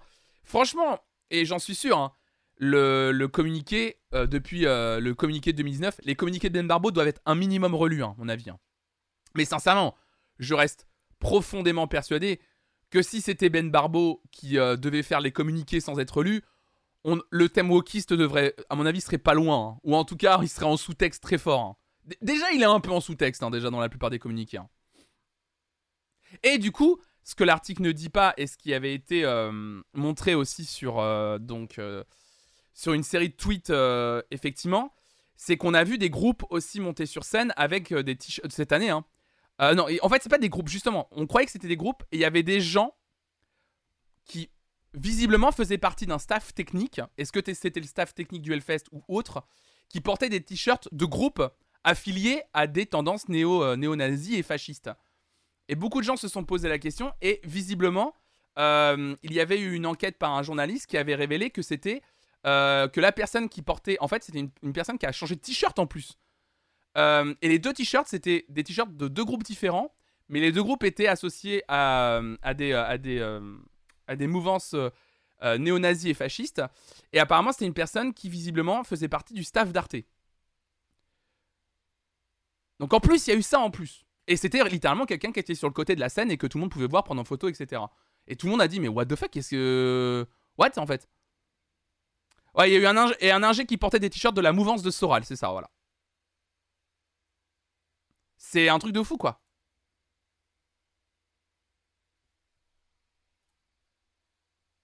Compagnie web, quelle horreur Qui dit Pierre Lapin, disons-le, non, quelle horreur, pauvre Pierre. Oh là là là là. Mais justement, c'est ça qui est relou, quoi. En fait, c'est ça qui est relou, quoi.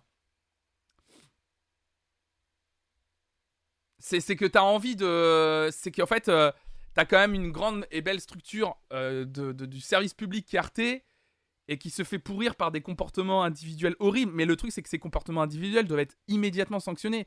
Et il faut les pointer du doigt et les donner. Et j'espère vraiment.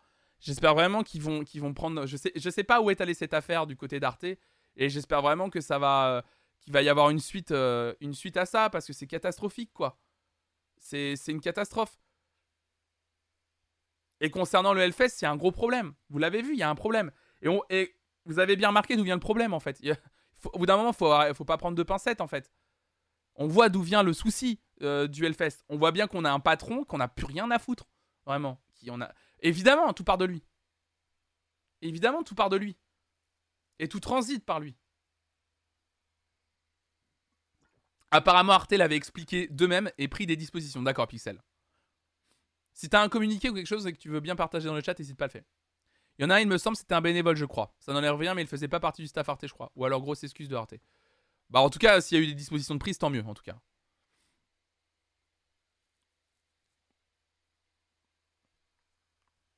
Ouais, mais c'est un enfer, en fait, si vous voulez. C'est juste que. Merci, c'est gentil, Pixel. Mais, euh, mais c'est juste que c'est infernal, quoi. C'est pas possible. Aujourd'hui, on peut pas. Euh, enfin, surtout quand t'es. Quand t'es le plus. Un des. C'est pas le plus gros festival de France, l'un des plus gros, non, peut-être. Il doit être top 3, euh, le Hellfest, en vrai. Je me souviens. Je sais que c'est le plus gros festival métal et musique extrême du monde. Mais de souvenir, c'est. Du coup, ça doit être. Automatiquement, ça doit être l'un des plus gros festivals de France. T'as des responsabilités. Évidemment, t'as des responsabilités. Et tu peux pas programmer qui tu veux quand tu veux. Puis de toute façon, même si t'étais un petit festival, tu ne programmes pas les gens dont on parlait il y a deux secondes, les guérillas poubelles, les Tagada Jones et compagnie. Salut Adrinosaur. Le plus gros, c'est les charrues, d'accord.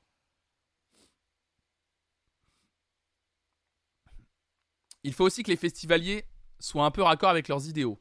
Groupe cool ou pas donner de l'argent pour un festival qui ne défend pas la victime, il faut le priver de ses revenus. Alors Elods, tu soulèves une vraie bonne question.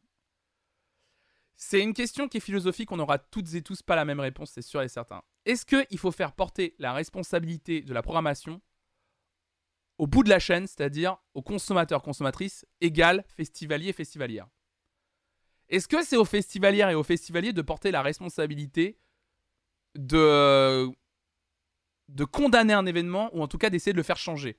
Est-ce que ça ne doit pas venir d'une prise de conscience plutôt de la hiérarchie haute du festival en lui-même, c'est-à-dire la Ben Barbo et ses équipes en fait.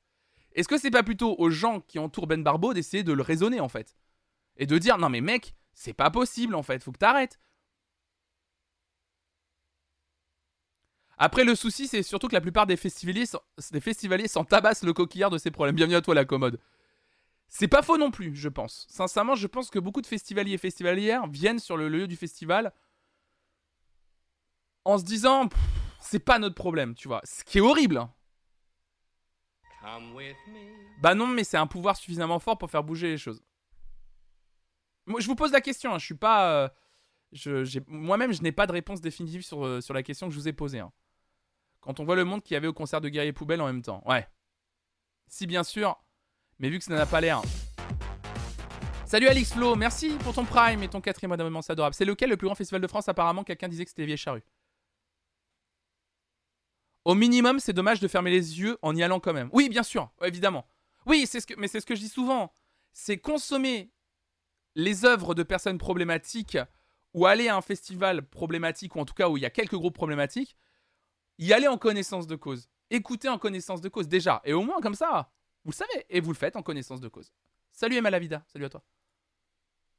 Pour moi, ça doit venir du public comme du peuple. Ah oui, toi, Sinot, pour moi, ça doit vraiment venir du public. Il doit y avoir un élan du public. Quand il y a 450 groupes, c'est difficile pour les festivaliers d'avoir à censurer un festival pour un groupe problématique. Après le Chico, et c'est ce que disent peut-être les gens en sous-texte sur certains commentaires que j'ai lus, en vrai justement, il y a 450 groupes.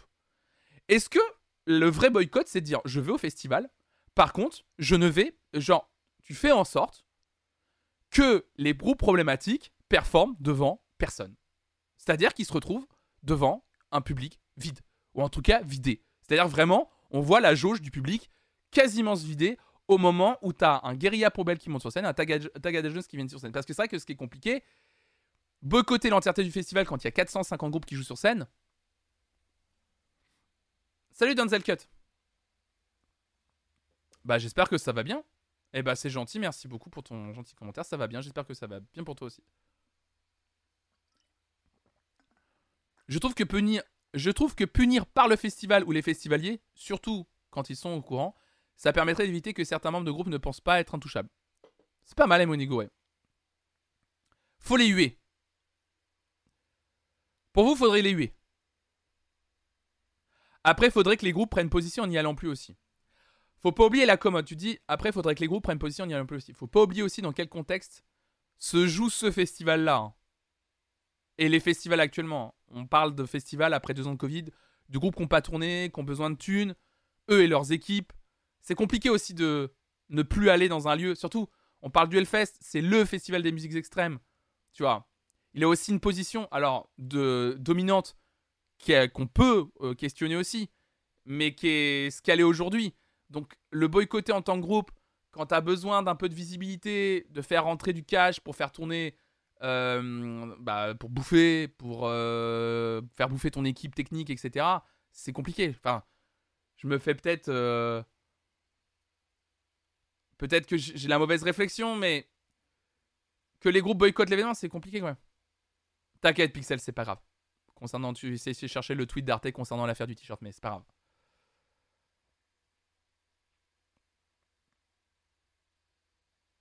Ben Barbeau, il osef que Guerilla Poubelle, il joue devant 5 nazions. Lui ne voit que le nombre de billets vendus. Il y a que ça qui lui remettra en cause. C'est vrai que ça reste les billets vendus, quoi. Ça te semble choquant les gens qui vont pas au, Puy du Fou pour, le boycotter? Ah non, non, non, non, non, pas du tout. Absolument pas, non, non, absolument pas, pas du tout. Ah non, non, non, euh, non, non, pas du tout, euh, copain. Non, non, non, je, je, dis pas que je suis choqué. Hein. Euh, c'est une vraie question que je vous, c'est une vraie interrogation, une question que je vous pose. Moi, je suis pas, je vous ai dit encore une fois, je suis pas, je n'étais pas, je n'étais pas fixé sur sur cette question. C'est une vraie question que je vous pose. Moi, à titre personnel, je suis, ah, moi, moi, je, je, suis le premier à me dire, effectivement, par exemple, avec ces questions-là, je me dis effectivement si alors cette année j'ai failli le faire et je l'ai pas été, donc j'ai pas eu à me poser la question euh, finalement. Mais c'est vrai qu'on sait jamais si cette chaîne grossit et qu'on me propose par exemple l'année prochaine d'être invité au Hellfest. J'avoue qu'avec tout ça, il y a une grosse possibilité que je décline l'invitation, sincèrement, parce que euh, c'est pas ouf. Et évidemment, encore plus de le soutenir en payant un billet. Il y a une grosse possibilité, ouais. Bah du coup, ça me semble pas choquant de Bocodet c'est ça. Ouais, bien sûr. Mais vous avez probablement raison. Hein. Peut-être que dans la même logique que les artistes qui profitent du retour du festival pour se relancer et se lâcher, les festivals ont été overwhelmés par ce retour et étaient sûrement moins préparés ou moins regardants. Je sais pas, euh, Shariakin. Bienvenue à toi. Hein. Bienvenue à celles ceux qui sont dans le chat. Hein. Merci, euh, merci de participer dans le chat, c'est très intéressant. Mais hein. s'interdire des choses pour les bonnes raisons, ça pose aucun faux mot parce qu'on le fait pour les bonnes raisons. Ouais. Ah mais moi c'est pas une attendez enfin c'est pas une histoire de faux mot de louper le festival. C'est vraiment pour des convictions fortes. Mais euh, c'était juste par rapport au fait de que ça te met dans une position de. Comment dire euh, bah, Enfin, c'est ce que je disais tout à l'heure. C'est vrai que boycotter un festival alors que probablement une grosse partie des gens qui sont aujourd'hui impliqués. Parce que le festival est tellement gros que c'est pas que Ben Barbeau finalement le festival. les décisions viennent de lui, mais le festival maintenant c'est pas plus que lui. Il y a quand même énormément d'équipes qui croient euh, fortement dans justement un festival dans lequel on se sent en sécurité, dans lequel des bons groupes passent, euh, etc. Et donc pour tous ces gens-là, je comprends qu'on a aussi envie d'y aller. Vous voyez ce que je veux dire? Après, moi, je suis plutôt. Je vous le dis clairement. Moi, ma position, c'est que je serais plutôt dans une position de ne pas aller dans le, festival tant qu'il n'y a pas des choses sérieuses qui sont mises en place. Clairement. Oui, vas-y, euh, poste-le, Flonflon. Euh, Flonflon, putain, j'ai lu ton message, pardon, Pixel. Vas-y, poste-le, Flonflon, vas-y. Pixel, vas-y. Attends. Après le FOMO, et social aussi. Si tous tes potes le font et tu es vu comme la féminazie qui n'a qu'un spectre de lecture de la société, c'est relou amicalement. De toute façon, toi, t'es pas flanflon, t'es MV. Vous me saoulez. Putain. Et puis, comment bien vivre son festival si tu es la boule au ventre et l'estomac noué par la culpabilité parce que tu sais que t'es dans un endroit qui programme des nazis agresseurs? En plus, à l'érisme, tu dis un truc assez juste. Peut-être qu'en fait, je me. Alors, parce que je. Moi, c'est. Alors là, je vais vous dire une phrase nourri de toutes les réflexions qu'on a depuis deux ans sur cette chaîne, et c'est grâce à vous que je peux avoir probablement cette réflexion aujourd'hui. Peut-être que je me pose cette question parce que je ne fais pas partie d'une minorité, parce que je ne suis pas une femme.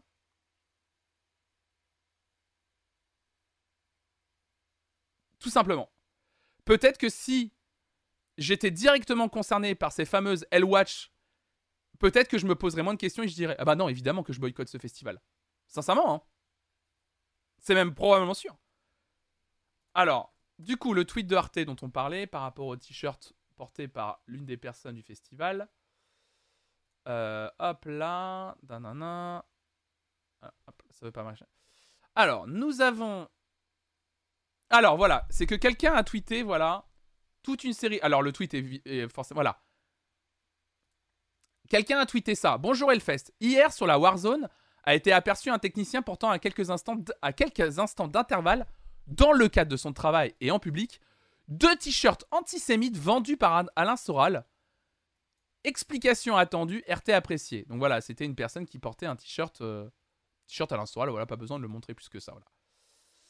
Euh, Quelqu'un a repris le tweet et a dit explication. Ce mec était un bénévole et on, les techniciens sur Warzone, ne savaient pas que ces t-shirts étaient à caractère antisémite. C'est vrai qu'en vrai, quand tu les vois, tu, tu le sais pas forcément en vrai. Euh, dès qu'on l'a appris, on a viré le mec. Il a fait exprès de faire ça. Il avait tout planifié. Ça me dégoûte, je lui ai parlé en souriant. Horrible. Euh, il a joué de l'ignorance des gens hein, en portant ces t-shirts là. C'est vrai qu'en plus les t-shirts sont sont pas très clairs. hein. Même moi, je vois les t-shirts, je me dis bon, c'est des t-shirts euh, un peu moches, mais bon. Et du coup, il y a un tweet. Arte répond à, à ces deux tweets là en disant Nous avons découvert comme vous ces photos et nous en sommes également indignés. Après vérification auprès de nos équipes, nous tenons à partager cette explication complète de ce qui s'est passé. Alors attends. Ah oui, c'est donc c'est l'explication complète, c'est celle-ci du coup. Ah oui, du coup, il y, a- il y a une- il y a une réponse, pardon, j'avais pas vu. Les t-shirts, c'est Il faut savoir que les bénévoles ne passent pas devant la production. Ils arrivent comme ça et personne ne les connaît. Nous, je parle au nom des techniciens sur Warzone, on est là pour travailler et ce genre de détails, on ne le voit pas. Bah, du coup, ça pose une question quand même sur. Il faut faire attention quand même aux bénévoles. hein. Il faut savoir que les bénévoles ne passent pas devant la production. Ils arrivent comme ça et personne ne les connaît. Même pour une question de sécurité, il faut faire gaffe même aux bénévoles, quoi. Si on vire les gens avec des t-shirts moches, il restera plus grand monde. Alain Soral, c'est un. J'allais dire un essayiste, mais c'est pas. euh, Je me frappe le genou. Euh, c'est pas un essayiste, mais c'est un. Parce que j'ai pas envie de lui donner plus de crédit qu'il l'a en fait. Euh, Alain Soral, c'est un, un idéologue en fait. Pas polémiste, mais. Je crois, que le terme idéologue est bon parce que idéologue, c'est vraiment quelqu'un. euh, c'est plutôt négatif de souvenir le terme idéologue. Euh, c'est un idéologue d'extrême droite en fait. Écrivain d'extrême droite, idéologue d'extrême. Un raciste qui écrit des livres, c'est plus rapide. Voilà. Révisionniste, voilà. C'est un théoricien antisémite et négationniste. Voilà, c'est bien dit et bien formulé par, euh, copain. Voilà. Proche de. Enfin, je me souviens qu'il était proche à un moment donné de personnes comme Dieudonné et qui joue vachement sur, ce, sur cet aspect antisémite, etc. En plus en vendant, et en plus en vendant du merch, etc. Idéologue, c'est mieux. D'accord, ok. Ouais, idéologue antisémite, antisémite et négationniste à ce moment-là. Multicondamné, hein.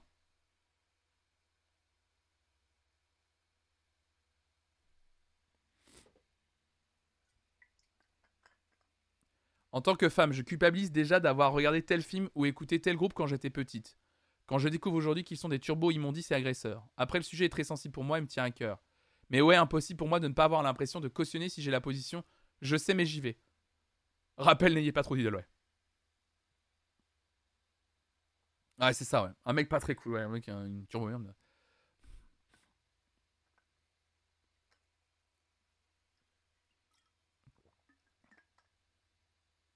Les bénévoles sont quand même fouillés. Attends, parce que du coup ton message est en deux parties. Au niveau des objets qui portent sur eux, arme blanche ou tout autre objet en deux. Vous imaginez pas le pire non plus. Ah mais c'est pas ce que j'ai dit, Denzel Cut. Je suis pas en train de dire que je suis pas en train de dire que les bénévoles sont pas fouillés. Je suis pas en train de dire que les bénévoles sont dangereux. C'est parce que c'est absolument pas ce que j'ai dit. C'est que il faut il faut quand même faire gaffe aux gens et voir ce qu'ils portent et essayer de discuter un peu avec eux. Là quand même il y avait quelqu'un qui était vraiment mal intentionné.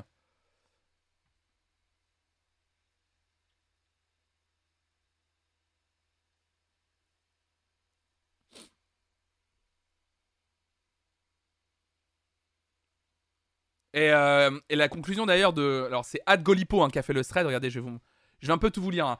C'est la personne qui a expliqué. Donc Ad Golipo, c'est la personne qui a fait les explications. hein. Le mec en disant ce mec était bénévole. euh, euh, et qui parle. En gros, le gars qui parle au nom des techniciens de la Warzone. Donc du coup. donc voilà, il faut savoir que les bénévoles ne passent pas devant la production, etc. etc. Quelqu'un répond, voilà, comme moi en fait, va savoir toi qu'un t-shirt avec qui et un point d'interrogation est antisémite. Voilà, effectivement. Et donc lui dit PS, Golipo. Hein. Euh, PS, ce n'est pas la faute du festival ni de la production. Il est passé entre les mailles du filet, il a tenté et réussi. Pour finir, je suis outré par ce mec vraiment. Tout était réfléchi. Ça me fend le cœur de savoir qu'il existe des personnes comme lui. Porter ce genre de t-shirt dans un festival de musique où prône la fête, la joie et le vivre ensemble est honteux. Bon, ça, on a un peu remis en question, mais voilà. Surtout qu'au Hellfest, il y a beaucoup de t-shirts de groupes de musique avec des gros dessins, etc. Et mes collègues et moi, on ne connaissait tout simplement pas la signification de son t-shirt. Si on avait su dès le début, il ne serait jamais monté sur scène. Une fois la production prévenue, il a été viré et il ne revient pas pour le deuxième week-end. Normalement, j'avoue que la suite m'échappe un peu, je ne suis pas la police. Évidemment, après, c'est qu'il n'y a pas un. On n'est pas sur Covid Tracker, euh, le, frérot, il n'a pas une balise sur lui, on ne sait pas s'il n'est pas revenu avec un t-shirt euh, simplement. simplement euh, par exemple, un t-shirt noir, un t-shirt blanc, enfin bref, un t-shirt sans message, et qui revienne quand même sur le du festival, hein, évidemment. Alors, quelqu'un lui a répondu Merci pour l'éclaircissement. J'avoue que si tu sais pas avec tous les t-shirts de métal, tu penses juste que c'est un énième groupe de black death metal. Exactement. Mais pour parler à ça, il faudrait vraiment qu'on ait tous le même t-shirt. Ça, il a raison. Et quelqu'un était en train de le dire dans le, dans le chat là.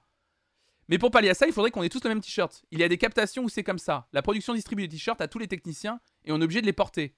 Il faudrait faire ça à chaque fois. J'en parlerai. En fait, pour moi, c'est peut-être la meilleure solution en fait. Qui le disait en fait il y a deux, secondes là? C'est Kone Colia qui disait en vrai pourquoi les bénévoles n'ont pas de t-shirt du festival? Ils n'en ont pas d'habitude. Après, c'est difficile de faire une enquête de moralité sur les bénévoles. Mais c'est pour ça, mais je suis d'accord avec toi, Queen Elvira, je dis. Hein. Faut que les gens dans la scène métal arrêtent de penser que tout le monde c'est des bisounours, ce ici se renseigne sur les mouvements d'extrême droite qui la composent aussi. Mais en fait, c'est dans tous les milieux, quoi, en fait, finalement. Pour avoir déjà organisé des events vraiment compliqués de tout gérer, si un bénévole décide de mettre un t-shirt comme ça au dernier moment et pas l'officiel fourni, c'est ingérable. Ouais. En fait, la, solution la plus efficace, finalement, serait de faire porter à tout le monde un t-shirt officiel. C'est à partir du moment où tu foules en tant que bénévole le lieu du festival, tu dois porter le t-shirt officiel du Hellfest. Point. Barre. Si tu l'as pas, euh, tu dégages. Point. En fait, c'est ça ce qu'il faudrait faire. Ça serait la seule. Ah, pour moi, c'est la seule solution, évidemment, que j'ai l'impression que qu'on pourrait entrevoir.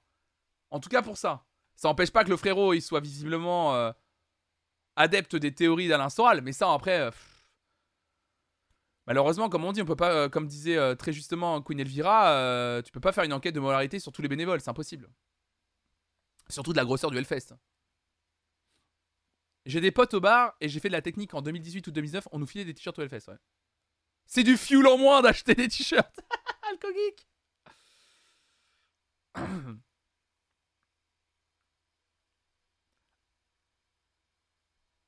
Non, mais en vrai, ça serait, euh, ça serait une solution. un t-shirt Hellfest avec juste le logo et puis, euh, puis basta, quoi.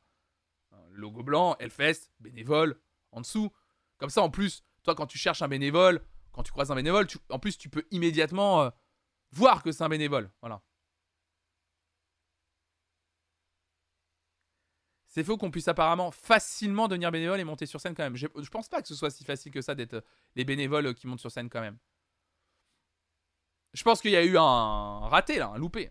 Après, ça peut arriver malheureusement, mais c'est juste que c'est vrai que ça, ça entretient la machine dont on parle depuis tout à l'heure, quoi. Encore. C'est surtout ça le truc, quoi.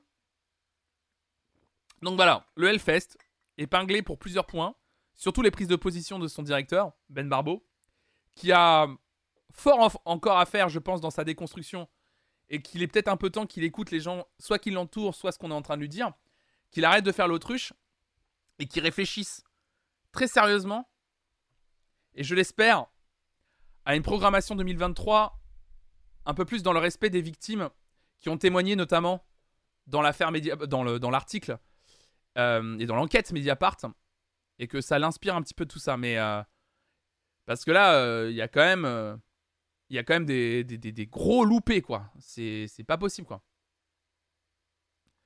En vrai, ça m'étonne que c'est pas mis en place de base d'avoir des t-shirts pour le staff bénévole pour pouvoir s'y retrouver. Il y a peut-être une partie, hein, jalousie. Hein. Je sais pas. Hein. Ouais, ça fait beaucoup de loupés pour une édition. Un peu trop, ouais. Il fera rien. Il est persuadé qu'il fait tout bien et que c'est la cancel culture le problème. Bah ouais, c'est un peu ce qu'il a dit dans son. C'est vraiment, c'est vraiment sa, sa, dernière prise de parole sur le sujet. C'est à la sortie du festival quand même. Donc dernier jour du festival le soir où il dit en gros, euh, on prend pas position. Euh, pour nous, c'est la présomption d'innocence qui prévaut, quoi. Donc c'est prendre position. Ouais. Ouais, c'est, c'est, un peu catastrophique, ouais. C'est un peu... Euh, c'est pas ce qui me plaît le plus, évidemment, dans, dans, tout ça, dans cette histoire. C'est assez catastrophique, quand. Ouais, c'est sûr. On lui donne raison. Hein. Vu que ça marche bien et qu'il voit des articles comme les trois relous qui vont moins moins sur les réseaux. Ouais, c'est sûr. Ouais, c'est un peu le, c'est un peu le souci de. C'est un peu le souci, ouais. C'est vrai que vous avez raison, probablement, évidemment. Peut-être que si un jour euh, les gens décidaient de ne plus aller sur le festival pour soutenir euh, les gens qui ont témoigné, euh, peut-être qu'effectivement ça aurait plus de poids, évidemment. Ça mènerait en tout cas à un gros coup de massue. C'est la justice, c'est pas moi, ouais. Ouais, c'est la rhétorique du gouvernement, ouais. C'est un peu compliqué, ouais. C'est un peu le truc. Et pour avoir lu les commentaires, c'est pas prêt de bouger. Bah ouais, ouais, ouais, évidemment. Évidemment, évidemment. Ouais, parce que c'est ce que je disais aussi, malheureusement. Euh, mais malheureusement, euh, mais c'est malheureusement loin d'être le festival où ça se passe comme ça. Enfin, le seul, tu penses que t'as le seul qui doit euh, manquer dans ta phrase, la commode. Mais oui, on en a déjà parlé. Hein. Sur les autres festivals, hein. les financeurs pourraient faire pression, mais ils feront pas pression non plus. Ils feront pas pression parce que les financeurs ont retour sur investissement, je pense. Les partenaires aussi. Évidemment. On pourrait penser que l'année prochaine, par exemple, PlayStation et Sony, du coup, se désengagent peut-être. Pourquoi pas Pourquoi pas C'est un peu euh, la région, mais la région se désengagera pas. La région. Et euh, c'était il y a 10 ans que. C'était quand? Moi, je me souviens. Allez, en 2009-2010, le festival était encore très mal vu. Par la région et par les habitants de Clisson. Et puis il y a eu un turn à partir du moment où ils ont compris que le festival, euh, en fait, euh, faisait faire un bon économique à la région et, euh, à la ville de Clisson. un truc de fou, quoi. Quand ils ont compris ça, ils ont dit Non, mais en fait, le Hellfest, on adore. Moi, je me souviens vraiment, hein, je me souviens que j'étais au lycée et je me souviens que le Hellfest était très mal vu. Hein. vraiment, hein. je me souviens que je lisais à l'époque des articles qui disaient vraiment que ça allait pas. Être fan de black metal, be like, acheter des t-shirts et ne plus porter le tiers après quelques temps parce que du coup que les manques sont des redors du reste.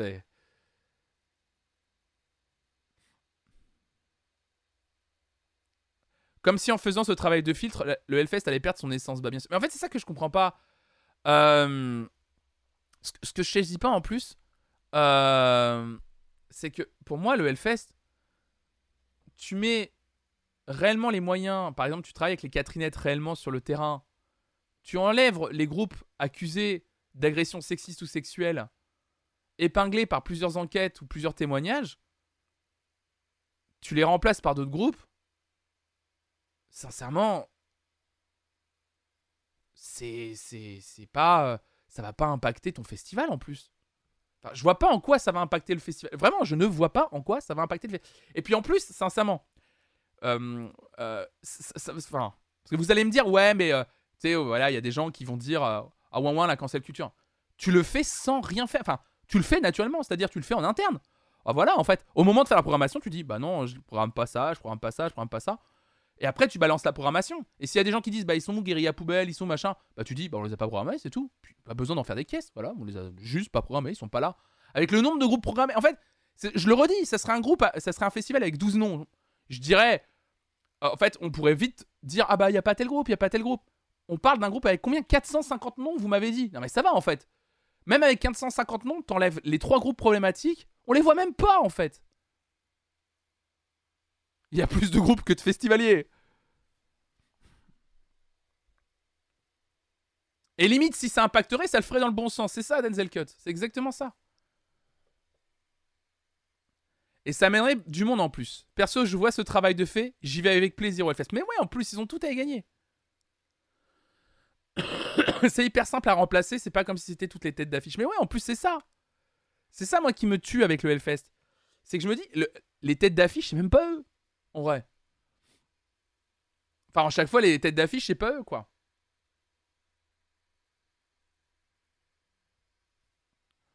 Ça donnerait de la place à des groupes safe, comme tu dis, à l'Irisme, qui seront sûrement étonnants et chouettes à découvrir, retrouver. Ouais, sûrement en plus. Très sincèrement. Mais pour moi, je vous le dis, hein, Je vous le dis, on est, moi je le vois venir gros comme une maison. hein. Vu comment est Ben Barbeau, l'année prochaine, je mets un billet sur Marilyn Manson tête d'affiche. hein. Je, je flaire le truc. Hein. Ah merci Denzel Cut. Bah c'est ton premier mois d'abonnement sur cette chaîne. Merci pour ton prime, c'est adorable. Merci pour ton soutien. Ah mais je vous le dis hein. En plus de souvenir, il a déjà été programmé. euh, ça. Il peut le faire par pure provocation. Ah bah bien sûr, en mode je m'en bats les couilles, évidemment.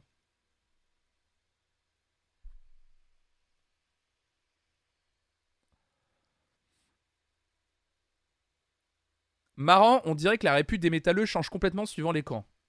J'ai longtemps entendu c'est la commune la plus pipou, accueillante, et maintenant j'arrête pas de lire qu'ils sont problématiques avec plein de problèmes avec les nanas. Euh, je vois pas où tu veux en venir, folle de lol, parce que pour moi, il n'y a pas de camp en fait. Moi, moi j'ai pas de réputation. En fait, moi pour moi, il n'y a pas de. Enfin, moi c'est mon petit personnel. Vous n'êtes pas sur une chaîne et je, je ne prends pas parti pour un camp. hein. Je le redis, mon but n'est pas de condamner la scène de musiques extrêmes, ni même le Hellfest et le fait que ce soit pour moi, il y a, et c'est important qu'il y ait des festivals de musiques extrêmes en France et que tous les styles musicaux soient représentés partout sur le territoire, et c'est très important. Et je suis pas aussi polarisé à dire ah ben non, euh, en fait euh, dans la scène métal c'est tous des néo-nazis. Je ne suis pas en train de dire ça. Je suis pas en train de dire ça. Je suis en train de dire évidemment il y a des problèmes dans ce festival qui montrent qu'il y a encore des soucis avec des, groupes programmés. Évidemment il y a l'air d'avoir un problème un peu systémique qui est directement lié aux prises de décision d'un directeur qui n'arrive pas à ouvrir les yeux sur les problèmes qu'on n'arrête pas de lui montrer en fait.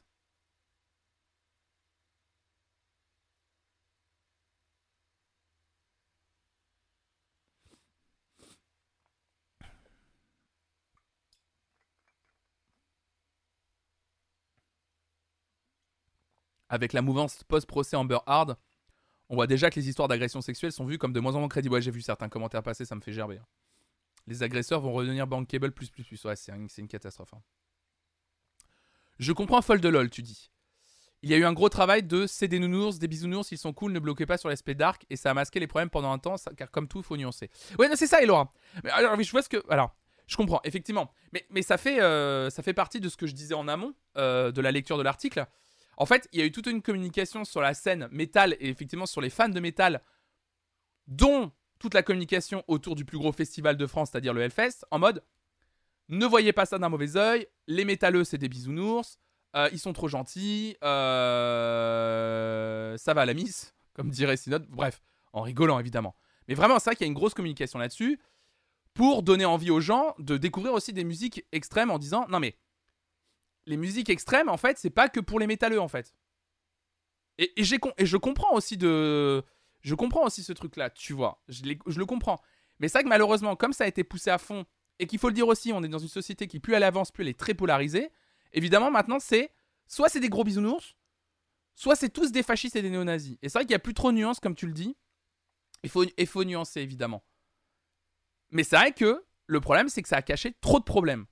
Cette communication a caché trop de problèmes. Et des médias en ont fait leur beurre. La commode, tu dis merci le petit journal qui est devenu quotidien. Évidemment, ils ont fait énormément leur beurre sur Eh, les métalleux, ils sont quand même drôles, non? Ils montent leur cul et tout. Eh, drôle, marrant le cul. Eh, marrant. Alors moi aussi, hein, au début, ça m'a fait marrer. Mais bon, euh, tous les ans, le Hellfest, des gens qui montent leur cul. Bon, on a compris, les frérots, hein, c'est bon.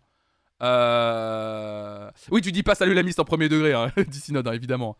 Donc évidemment, hein, euh, évidemment, c'est, euh, c'est évidemment, faut nuancer. Mais là aujourd'hui, il faut le dire, le Hellfest qui fait une grosse communication sur son, aspect safe ne l'est pas en fait. Voilà, point.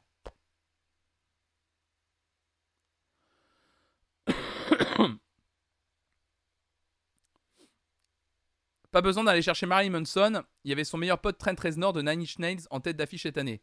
Ils se pourront de la même façon avec les meufs que MM. Ah oui, c'est vrai, mais putain, mais t'as raison en plus, connais le virage, je suis con, mais t'as raison en fait. Tu as raison, c'est vrai, tu as complètement raison, virage. Excuse-moi, j'avais oublié la programmation de. Mais je crois qu'il y avait, il y avait carrément Nin, non? Pas Nin, Nine Inch Nails, pardon. Ils étaient. pardon, désolé. Excusez-moi. Euh, le, le, le, groupe était programmé, programmé je crois. hein. Ah ouais, non mais si, si, si, si, si, le groupe était programmé, pardon, j'ai oublié, mais oui, vous avez raison. Hein. Ouais, ils étaient là. Hein. Ouais, ils étaient là. Hein. Ouais, j'avais oublié, ouais. Tout à fait, ouais. Tête d'affiche du vendredi du deuxième week-end. C'est ça, ouais. Ouais, c'est très 13 Nord. Hein, euh, pareil. Hein. Attendez. Hop là.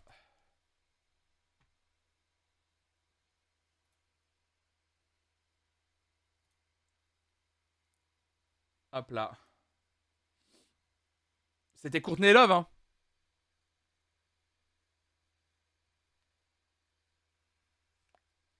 Courtney Love de souvenir.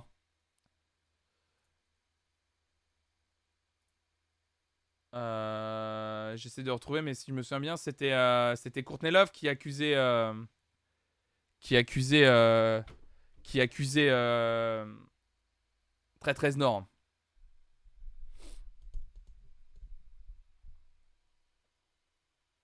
Ils sont problématiques. Bon, bah, un groupe de plus virer de ma playlist. Ouais, c'est, chiant. Bah, ouais, bah, c'est comme ça. Écoutez, il faut. non, c'est pas la question qu'on doit se poser, Denzel Cut. Je comprends ta réflexion. Je pourrais, je pourrais comprendre ta réflexion, mais en fait, on m'a fait comprendre que c'est pas. En fait, c'est pas le truc qu'il faut avoir. Le premier truc qu'il faut avoir, c'est de dire. Euh, ce que tu dis, euh, ça me gaffe tous ces mecs qui salissent notre image, point de suspension, de mecs. Non, c'est pas le truc c'est que là, pour le coup, nous, c'est pas la réflexion qu'il faut avoir. Euh, c'est pas. Euh, il faut pas rentrer effectivement à l'érisme dans un truc de, de not all men. C'est pas ce qu'il faut dire. La seule chose qu'il faut faire, la seule chose que nous, on doit faire justement, c'est à chaque fois euh, soutenir les victimes.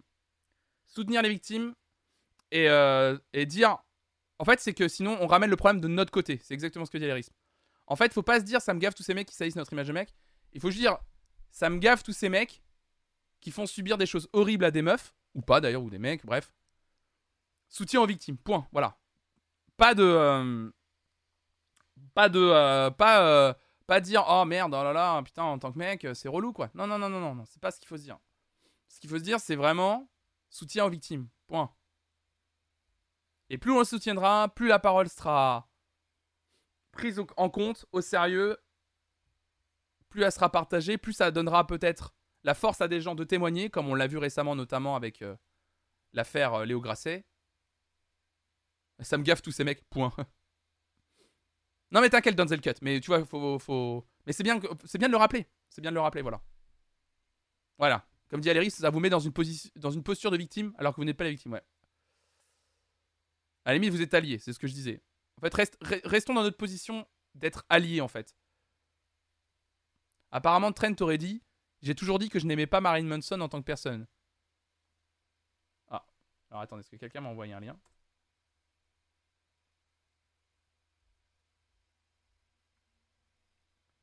Ah bah non, Courtney Love s'en prenait à Dave Grohl, l'ancien membre de Nirvana et camarade de groupe de On qu'elle prévoit de contester un accord sur les droits d'auteur.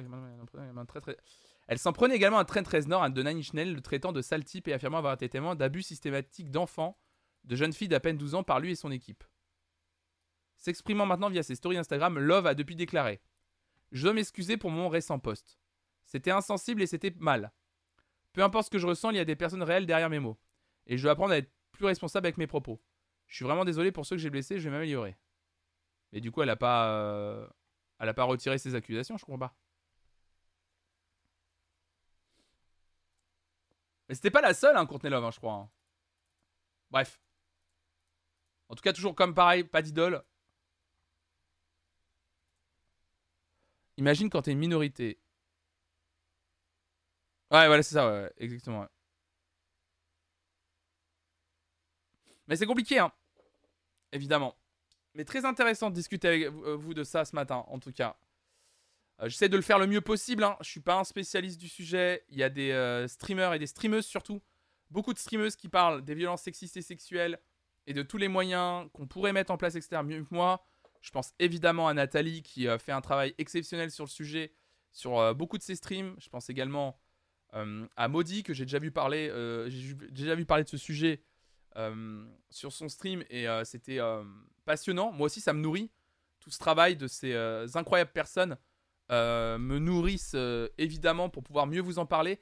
Vous aussi, il y a des gens qui sont plus sensibles des fois dans le chat ou qui ont plus de connaissances sur le sujet et vous me nourrissez aussi des bons termes à, utiliser, des, euh, des références à avoir aussi mine de rien, euh, dans ce qui a pu être dit, fait, etc., dans le milieu sociologique, etc. Donc c'est vraiment merci à vous de, de, nourrir ces discussions qui sont très intéressantes comme à chaque fois et qui sont essentielles. Parce qu'évidemment, je parle d'un sujet qui est la musique et moi aussi j'aimerais que... Euh, moi aussi en vrai, je préférerais euh, vous parler évidemment que des festivals qui se passent bien, des nouveautés, des clips et tout. Mais aujourd'hui, et puis de toute façon, de tout temps, il y a aussi du social et on est obligé d'en parler parce que ça impacte directement justement euh, nos écoutes, les festivals, vous voyez, dans lesquels on va et à qui on donne de l'argent, aux productions qu'on donne, à qui on donne notre argent, etc. Quand on veut juste consommer de la culture, en fait, on fait pas que consommer de la culture, en fait, on va plus loin. Des fois, on nourrit tout un système et il faut savoir quel système on nourrit aussi. Et c'est important. On a le public qu'on mérite et tu le mérites, ma poule. Non, mais c'est gentil, merci Denzel. C'est gentil. Denzel. Denzel. Eh oui, la musique n'est pas que de la musique. Courtney Love fait un amalgame entre Trent Reznor et Dave Grohl. Elle lance des accusations très graves et se retrace le lendemain. En fait, je, je comprends pas sa, rétractation. Je la comprends pas du tout.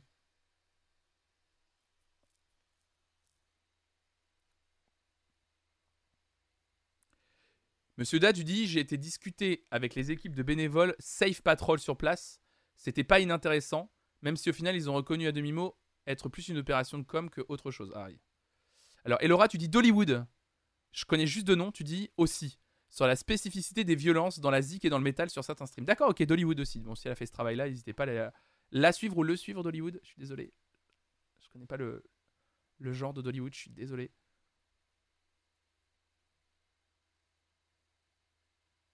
La suivre, d'accord, ok. Dollywood a tweet, sur l'article de Slate. Ok, d'accord. Ok, merci beaucoup. Bah, ça m'étonne pas du coup. Évidemment, l'article est hyper important. Il est forcément très très important cet article.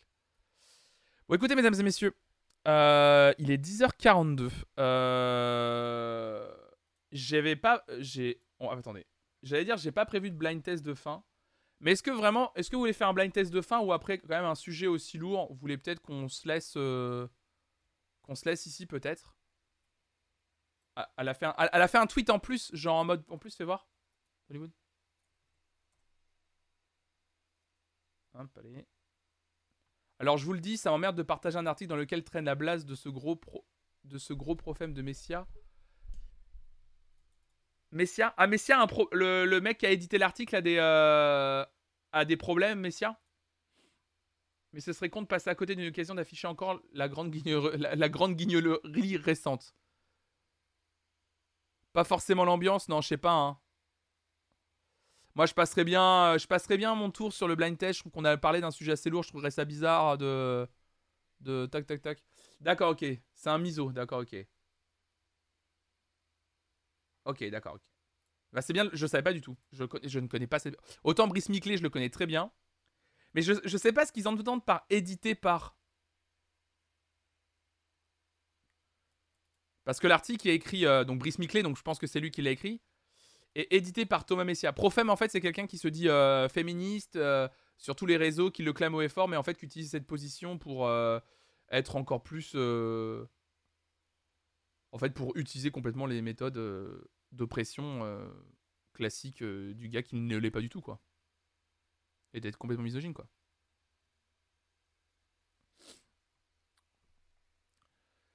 Je propose une pause live avant de terminer. Ah, on peut faire ça si vous préférez. Si vous préférez, plutôt que de faire un blind test, genre on, s'amuse, on peut terminer en musique plus euh, tranquillement avec un live euh, que vous avez proposé effectivement. Euh,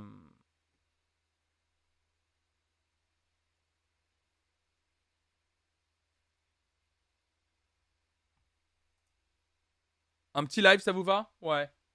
Ok, d'accord, on peut faire ça. Alors attendez.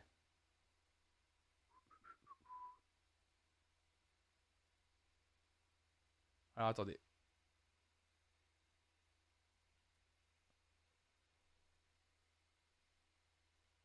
Hop là, attendez, je suis en train de chercher les live sessions. Elles sont là. On s'était arrêté où? On va terminer là-dessus, puis ce sera très bien. Bisous, Synode, bisous à toi.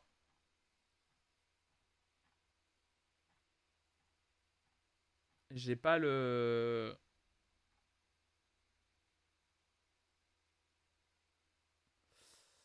Ah bah... euh, On va faire ça.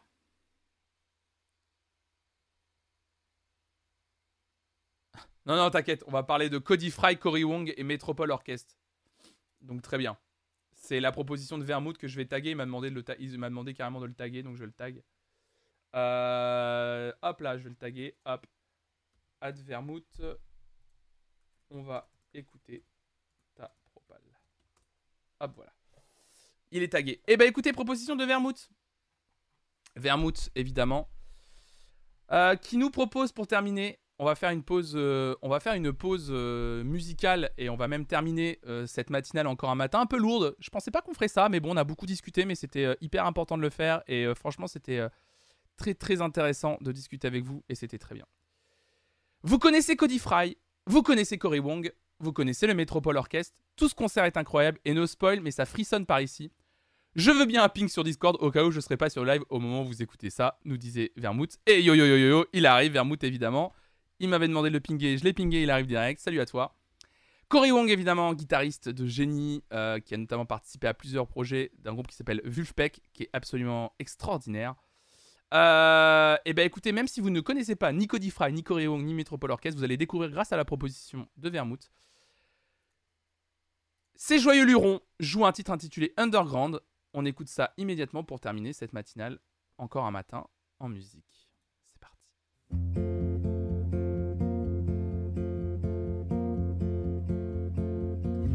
I woke up underground. Not a light, not a sound. Threw my voice into the dark, but the dark had no remark, just repeated what I said. Claustrophobic at first, struck by hunger and thirst. I stood up and looked around, there was nothing to be found, just a world I couldn't see die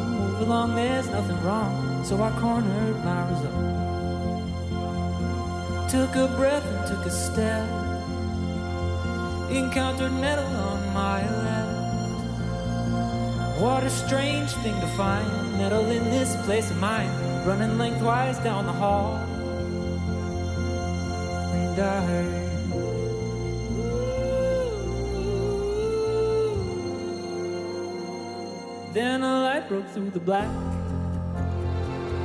I was standing on a track. That little light began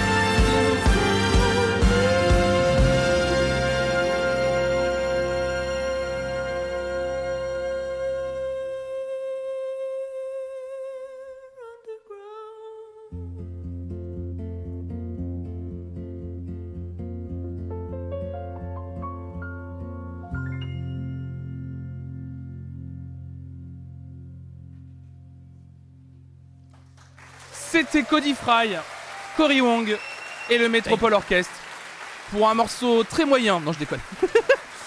Ça, c'était incroyable. Euh, Waouh. euh, bah écoutez, je trouve en plus que c'était probablement la meilleure des façons finalement de terminer ce live.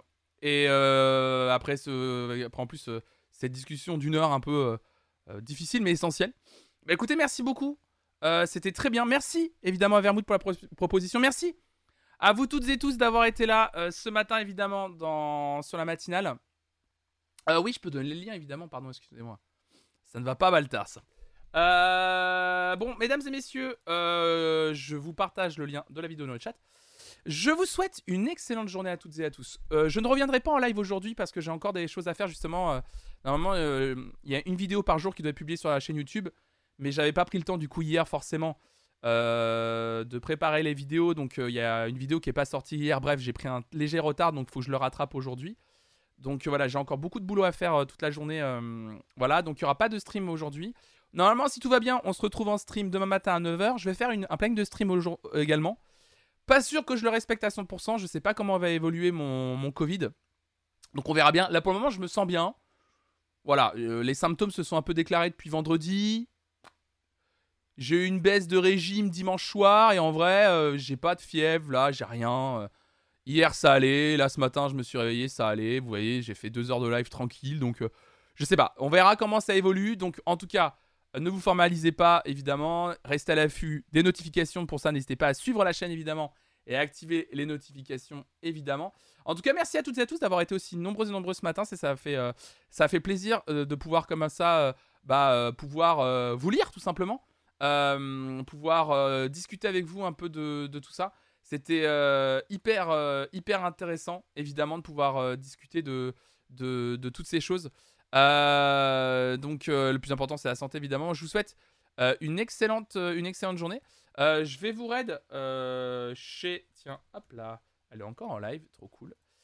Je vais vous raid chez Mizu, moi de mon côté. bah merci à toi Bachelorette, merci pour ton gentil commentaire. Je vous raid chez Mizu.